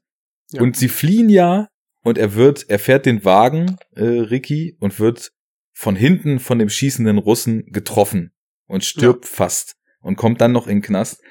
Und es ist ja nicht nur so Thema Schuldgefühle, ne, hatten wir ja mit dem Vater schon angesprochen. Es ist ja nicht nur so, dass Ricky äh, Raphael ein zweites Mal in dieses, in dieses Milieu reingezogen hat, obwohl der eigentlich sowas nicht mehr machen wollte. Im Endeffekt ist es so, das, was beim ersten Mal noch glimpflich ausgegangen ist, nämlich mit dem Auto wegfahren, von hinten angeschossen werden im Auto, endet dieses Mal für ihn tödlich. Tödlich, Und als ja. dann Ricky das sieht, dass er quasi nicht nur ihn in die Scheiße Ja. geritten hat, sondern dass er jetzt endgültig seinen Bruder auf dem Gewissen hat, da gehen ja alle Lampen aus. Und Und das ist auch die Inszenierung, ähm, Moritz, also Ricky und äh, Latif kommen, kommen zum Ort der Übergabe, die ähm, ja quasi dann äh, Raphael ja dann irgendwie zwei Stunden vorverlegt hat, damit äh, die Polizistin eben nicht ähm, umgeschossen wird, sehen dann den, den erschossenen Raphael, beziehungsweise Latif sieht es und ja, Ricky weiß halt sofort Bescheid. Das, was dann in, in ihm vorgeht, also du siehst halt richtig, wer dann, wer da nicht mehr den, den Zorn und die Verzweiflung halten kann, so im Gesicht, und dann hast du einfach diese, diese Tonbrücke zum, zum Anfang des Films, weil du Mhm. hörst dann kurze Zeit dann einfach das Gesprochene und diese Verzweiflung aus äh, den ersten fünf Minuten, Mhm. wo er quasi gesehen hat, wie sein Bruder angeschossen wurde, wo er diese Schuld halt hat. Und dadurch ist halt klar, ja, er ist jetzt wieder in diesem, er hat jetzt seinen Bruder auf dem Gewissen und er weiß, dass er die, die Schuld zu tragen hat. Und diese zwei Szenen ähm, haben mir auch nochmal total stark gezeigt, wie gut die Figuren für mich etabliert waren und wie nah ich denen in dem Film dann schon gewesen bin. Als es dann zwischen, wie hieß sie denn eigentlich im Film? Wir sprechen immer von der Polizistin und über alle Dudes reden wir mit Namen. Das Diana. ist ja schon hochgradig äh, fragwürdig. Diana. Wie Diana dann die Übergabe machen will. Raphael ja, weil er sie beschützen will eigentlich und vor dem umgebracht werden bewahren will, dann sagt, okay, pass auf, wir machen das eine Stunde früher, wir treffen uns da in dieser alten Fabrikanlage. Ja. Und dann schießt sie auf ihn, weil sie halt so verzweifelt ist und unbedingt irgendwie dieses Heroin äh, zu Geld Das machen Geld, will, ja, ja. weil es eben um die Tochter geht. Und dann trifft sie und er ist tot und wenn in einem anderen Film, wo man solche Gangster sieht, die halt irgendwelche Deals drehen und so weiter, es wäre ja ein leichtes, dass die Figuren einem so egal sind oder dass man sie sogar so hasst, dass man denkt, okay, endlich ist der Wichser weg, als sie ihn trifft, ne? Aber es ist ja genau das Gegenteil. Ich saß echt nur da und dachte, fuck. Ja. Nicht er. Er ist doch der Einzige, der irgendwie noch sowas wie einen moralischen Kompass hat und sowas. Und auf der anderen Seite ist mir aufgefallen, dass dieses Gefühl, dieses total fassungslose, dass er jetzt, dass er jetzt tot ist, dass es gar nicht mal nur auf ihn bezogen war, sondern dass Nee, es auch daran lag. Diana, ne? Scheiße, ey, jetzt, jetzt hat sie die Linie überschritten, jetzt hat sie einen Menschen umgebracht, ne? Und Ja. wollte das wahrscheinlich auch nicht. Und das merkt man ja auch, dass sie das nicht wollte. Und äh, das, das haut halt einfach emotional dann rein. Und äh, dann hast du aber auch in den nächsten Minuten und äh, keine Ahnung, der Film, wie lange er da noch geht, 15, 20 Minuten vielleicht, hat ja eine knackige Länge, ganz, ganz gesunde 90 Minuten, glaube ich, ne? Ähm, dann hast du auch keine Zeit mehr, dich noch zu erholen, weil als Hm. Ricky es dann sieht, was auch total reinhaut, weil man einfach diese, diese Schuld total spürt, dass er einfach weiß, jetzt bin ich zu weit gegangen und jetzt ist mein Bruder tot, weil ich zu weit gegangen bin. Und dann da äh, quasi diese, diese Rachenummer abzieht. Boah, das ist wirklich äh, sehr intensiv gewesen. Ja. Er schnappt sich dann Maschinengewehr und äh, fährt dann, kriegt dann halt die Adresse raus der Polizistin ja, und fährt dann kurzerhand dahin, ne? Und rattert dann einfach mal irgendwie zwei Magazine da in, in den Kleinwagen der Polizistin rein. Die, es ist ja mitten in der Nacht ja gerade, weil es der Tochter plötzlich extrem schlecht ging, mit ihr ins Krankenhaus der- fahren will. Genau, mit der Tochter auf der Rückbank ins Krankenhaus will. Dann, dann äh, öffnet sie oder erwidert sie das Feuer und kriegt halt auch erst im Nachhinein mit, scheiße, jetzt ist äh, die Tochter durch, durch das Einlassen mit den Gangstern und mit den Drogen ist das, was sie halt beschützen will, Mhm. jetzt gestorben, erschossen worden. Und da gehen bei ihr dann auch die Lichter aus, ne? Und du denkst so, boah, fuck, ey, das ist Also viel schlimmer kann es ja gar nicht mehr kommen. Ja, und es, es sagt ja auch was über diese Welt und über diese ganze, die Drogenszene und so weiter, weil da schwingt ja mit, sie hat sich dann halt irgendwie doch dann so mit dem Teufel eingelassen, weil sie dachte, dass sie davon profitieren kann. Aber irgendwie ist die Aussage ja, es gibt nie einen Gewinner, wenn du dich mit dem Teufel einlässt, ne? Also du kannst eigentlich nur verlieren. Und das zieht der Film angenehm konsequent bis Ende durch. Weil Ja. am Ende gewinnt ja wirklich niemand. Also sie überlegt ja dann, sich selbst äh, dann umzubringen, nachdem durch den, durch den Kugelhagel von, von Ricky die Tochter eben getötet wurde und sie ja eigentlich jeglichen Grund zu leben dann da verloren hat. Und äh, entschließt sich aber dann ja doch dazu, da wo die finale Übergabe zwischen äh, Ricky und ja den Typen, den er halt das Geld schuldet, stattfinden soll, dann da äh, hinzukommen und eben aufzuräumen. Und äh, ich finde, da laufen die, die Stränge schön zusammen, weil Ricky ist halt auch im Volltilt-Modus und hat auch beschlossen, es gibt irgendwie nichts mehr, für das es sich wirklich lohnt und will auch richtig aufräumen. Und äh, so haben wir irgendwie so, so viele einzelne Handlungsstränge, die so an verschiedenen Orten noch passiert sind und die dieses Finale dann eben vorbereiten. Und das fühlt sich schon echt wie ein starker Payoff an. Mhm. Ich finde besonders äh, ekelhaft, dass ja dann um, um, äh, also die, die Gangster, die das Geld halt haben wollen oder halt das Heroin, setzen halt dann Latif unter Druck. Und dem fällt dann auch irgendwie nichts Besseres ein, als die, äh, die Verlobte des verstorbenen Bruders von Ricky dann ähm, einzucashen. Das meinte ich Ähm, vorhin, ja, weil er auch ja. um seine Kinder Angst hat halt. Richtig. Ne? Ja, klar, nachvollziehbar, ne? Also der kriegt ja auch dann die Pistole auf die Brust und sagt, ja, wir Ja. machen dich jetzt kalt. Und, nee, nee, ich habe noch eine Idee. Ja, die wird dann schön vertrimmt und Ricky kriegt ähm, nur das Foto und weiß dann auch Bescheid, okay, also wenn der jetzt nicht auftaucht, dann ist das das Letzte, was von seinem Bruder bleibt. Also quasi der, der ungeborene Sohn. Der ist dann auch tot. Und das ist dann für ihn auch das, weiß nicht, das letzte Quäntchen, was äh, ihm dann dazu bringt, okay, die Gangster müssen einfach sterben. Ja.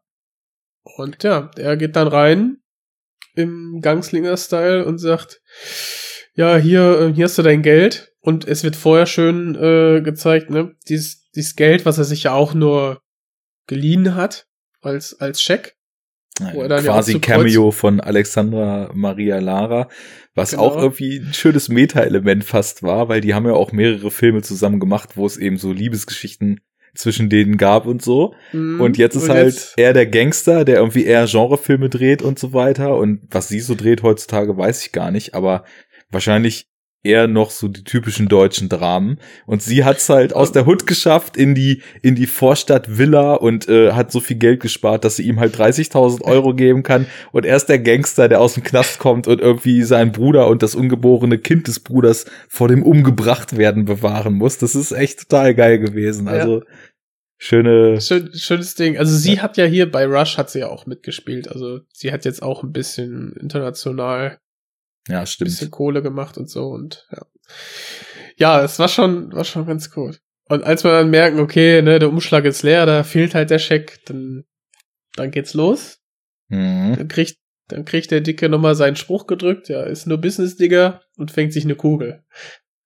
Spratz. Das haben wir ja, und vorher dann- auch schon einmal äh, in die andere Ja. Richtung gesagt bekommen. Und Richtig. da auch wieder, äh, deine Scheiße holt dich ein, ne? Und in dieser Ja. Welt, wenn du wen abrippst, dann wird er dich halt härter abrippen, ne? So das Benny Blanco from the Bronx Prinzip. Und ja, Ja, ähm, es geht nicht sprechen die. Kanonen.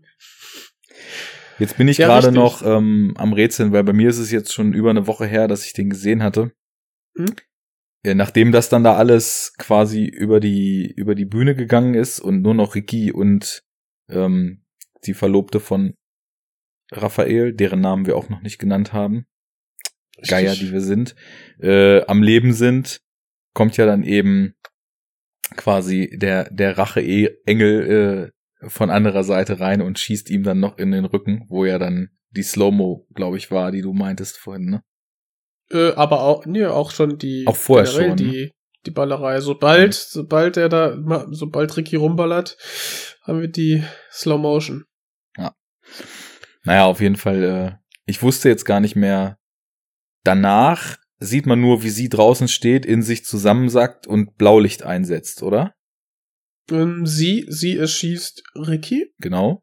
Also kurz bevor. Also ich muss sagen, ich hatte es, ich hatte dann auch so dieses Genugtun, ähm, als er dann die die Drogengangster da erschießt.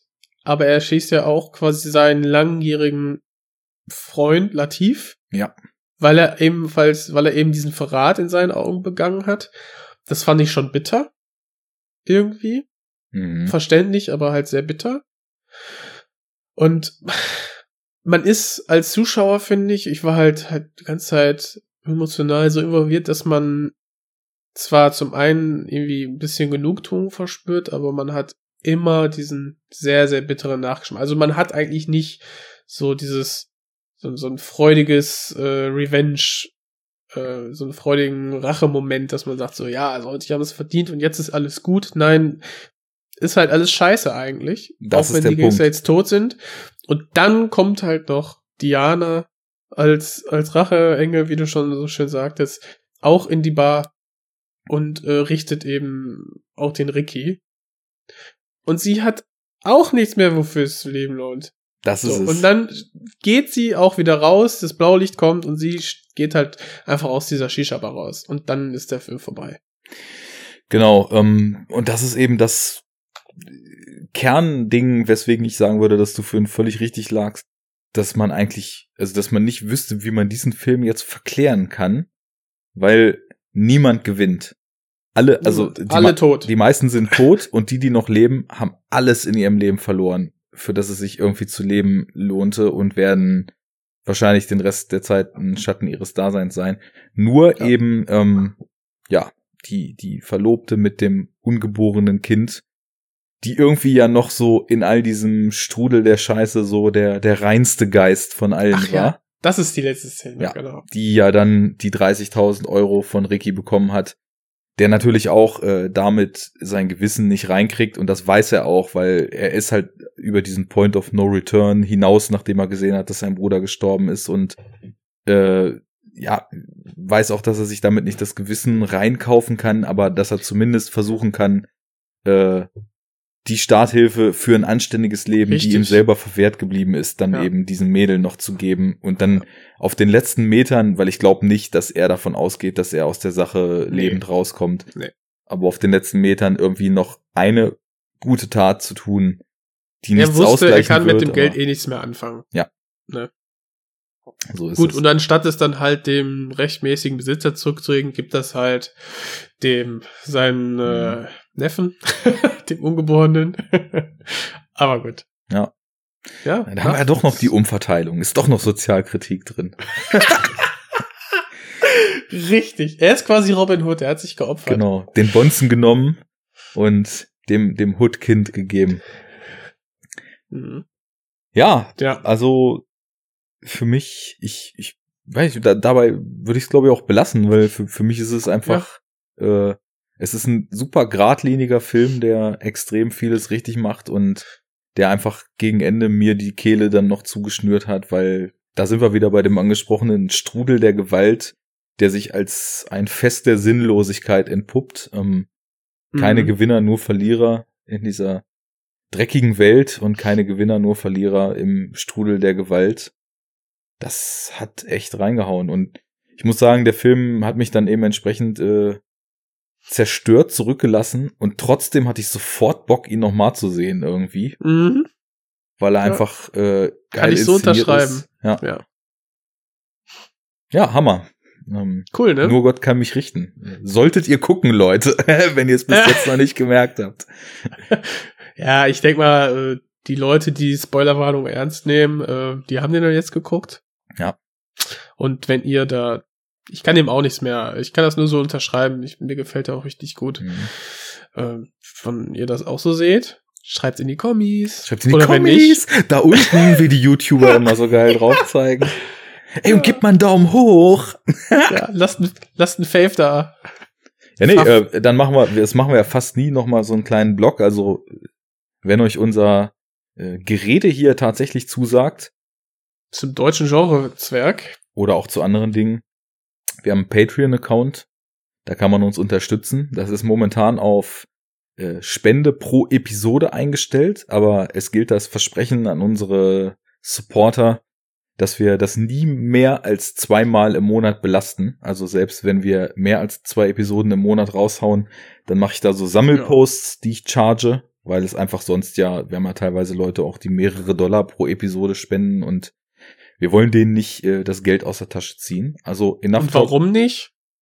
weil wir real sind und weil wir Rucksäcke voll Heroin schon vor Jahren verkauft haben und deswegen diese Patreon-Geschichte nur als Anstand machen, denn eigentlich haben wir den goldenen Lambo, eigentlich haben wir die Strandbar in äh, Puerto Rico und eigentlich geht's uns total gut. Aber wenn ihr uns trotzdem äh, euer Appreciation zeigen wollt, dann Patreon, Enough Talk Podcast oder äh, Gedanken sind natürlich die Währung, in der wir am liebsten bezahlt werden. Deswegen schreibt's in die Oh. Kommis, ne? enoughtalk.de, das ist unser Blog. Folgt uns auf Twitter, enoughtalk-de. Da klingelt emotional die Kasse, denn das Schönste ist der Zuspruch unserer Fans. Ja, Und der Austausch mit ihnen, das muss ich auch sagen. Klickt euch durch den Blog, da gibt's schon viele schöne Diskussionen zu vergangenen Podcasts.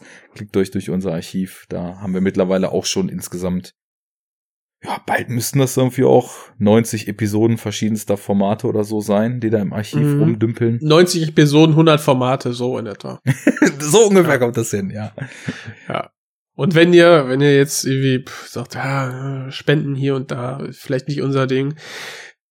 Amazon Affiliate Link, dann kriegen wir auch ein paar Cent von euren Euros. Und Amazon schmeißt ihr uns in den Hut und äh, macht ihr nicht selber. Alles, Auch was ihr dort kauft, könnt ihr über die äh, mit Sternchen gekennzeichneten Links in jedem Blogpost bei uns äh, dann aufrufen und dann haben wir alle was davon. Und das Resultat, und das sage ich auch immer ganz gerne, wenn ich diesen Promo-Blog mal mache, indem ich natürlich auch an Dank, Danke sage an alle, die das tun. Das ist nämlich auch abgefahren. Wir kriegen auf PayPal ja auch mal regelmäßige Spenden mittlerweile und auf Patreon eben. Vielen Dank und äh, wenn ihr das tut, dann hat das eigentlich nur den Effekt, dass wir uns mehr Filme kaufen können und mehr Filme sehen. Und auch wenn wir die nicht unbedingt äh, alle im Podcast besprechen, äh, der, wenn der filmische Horizont wächst, wächst auch Ja. die Qualität unserer Sendung. Und unsere Liebe zu euch.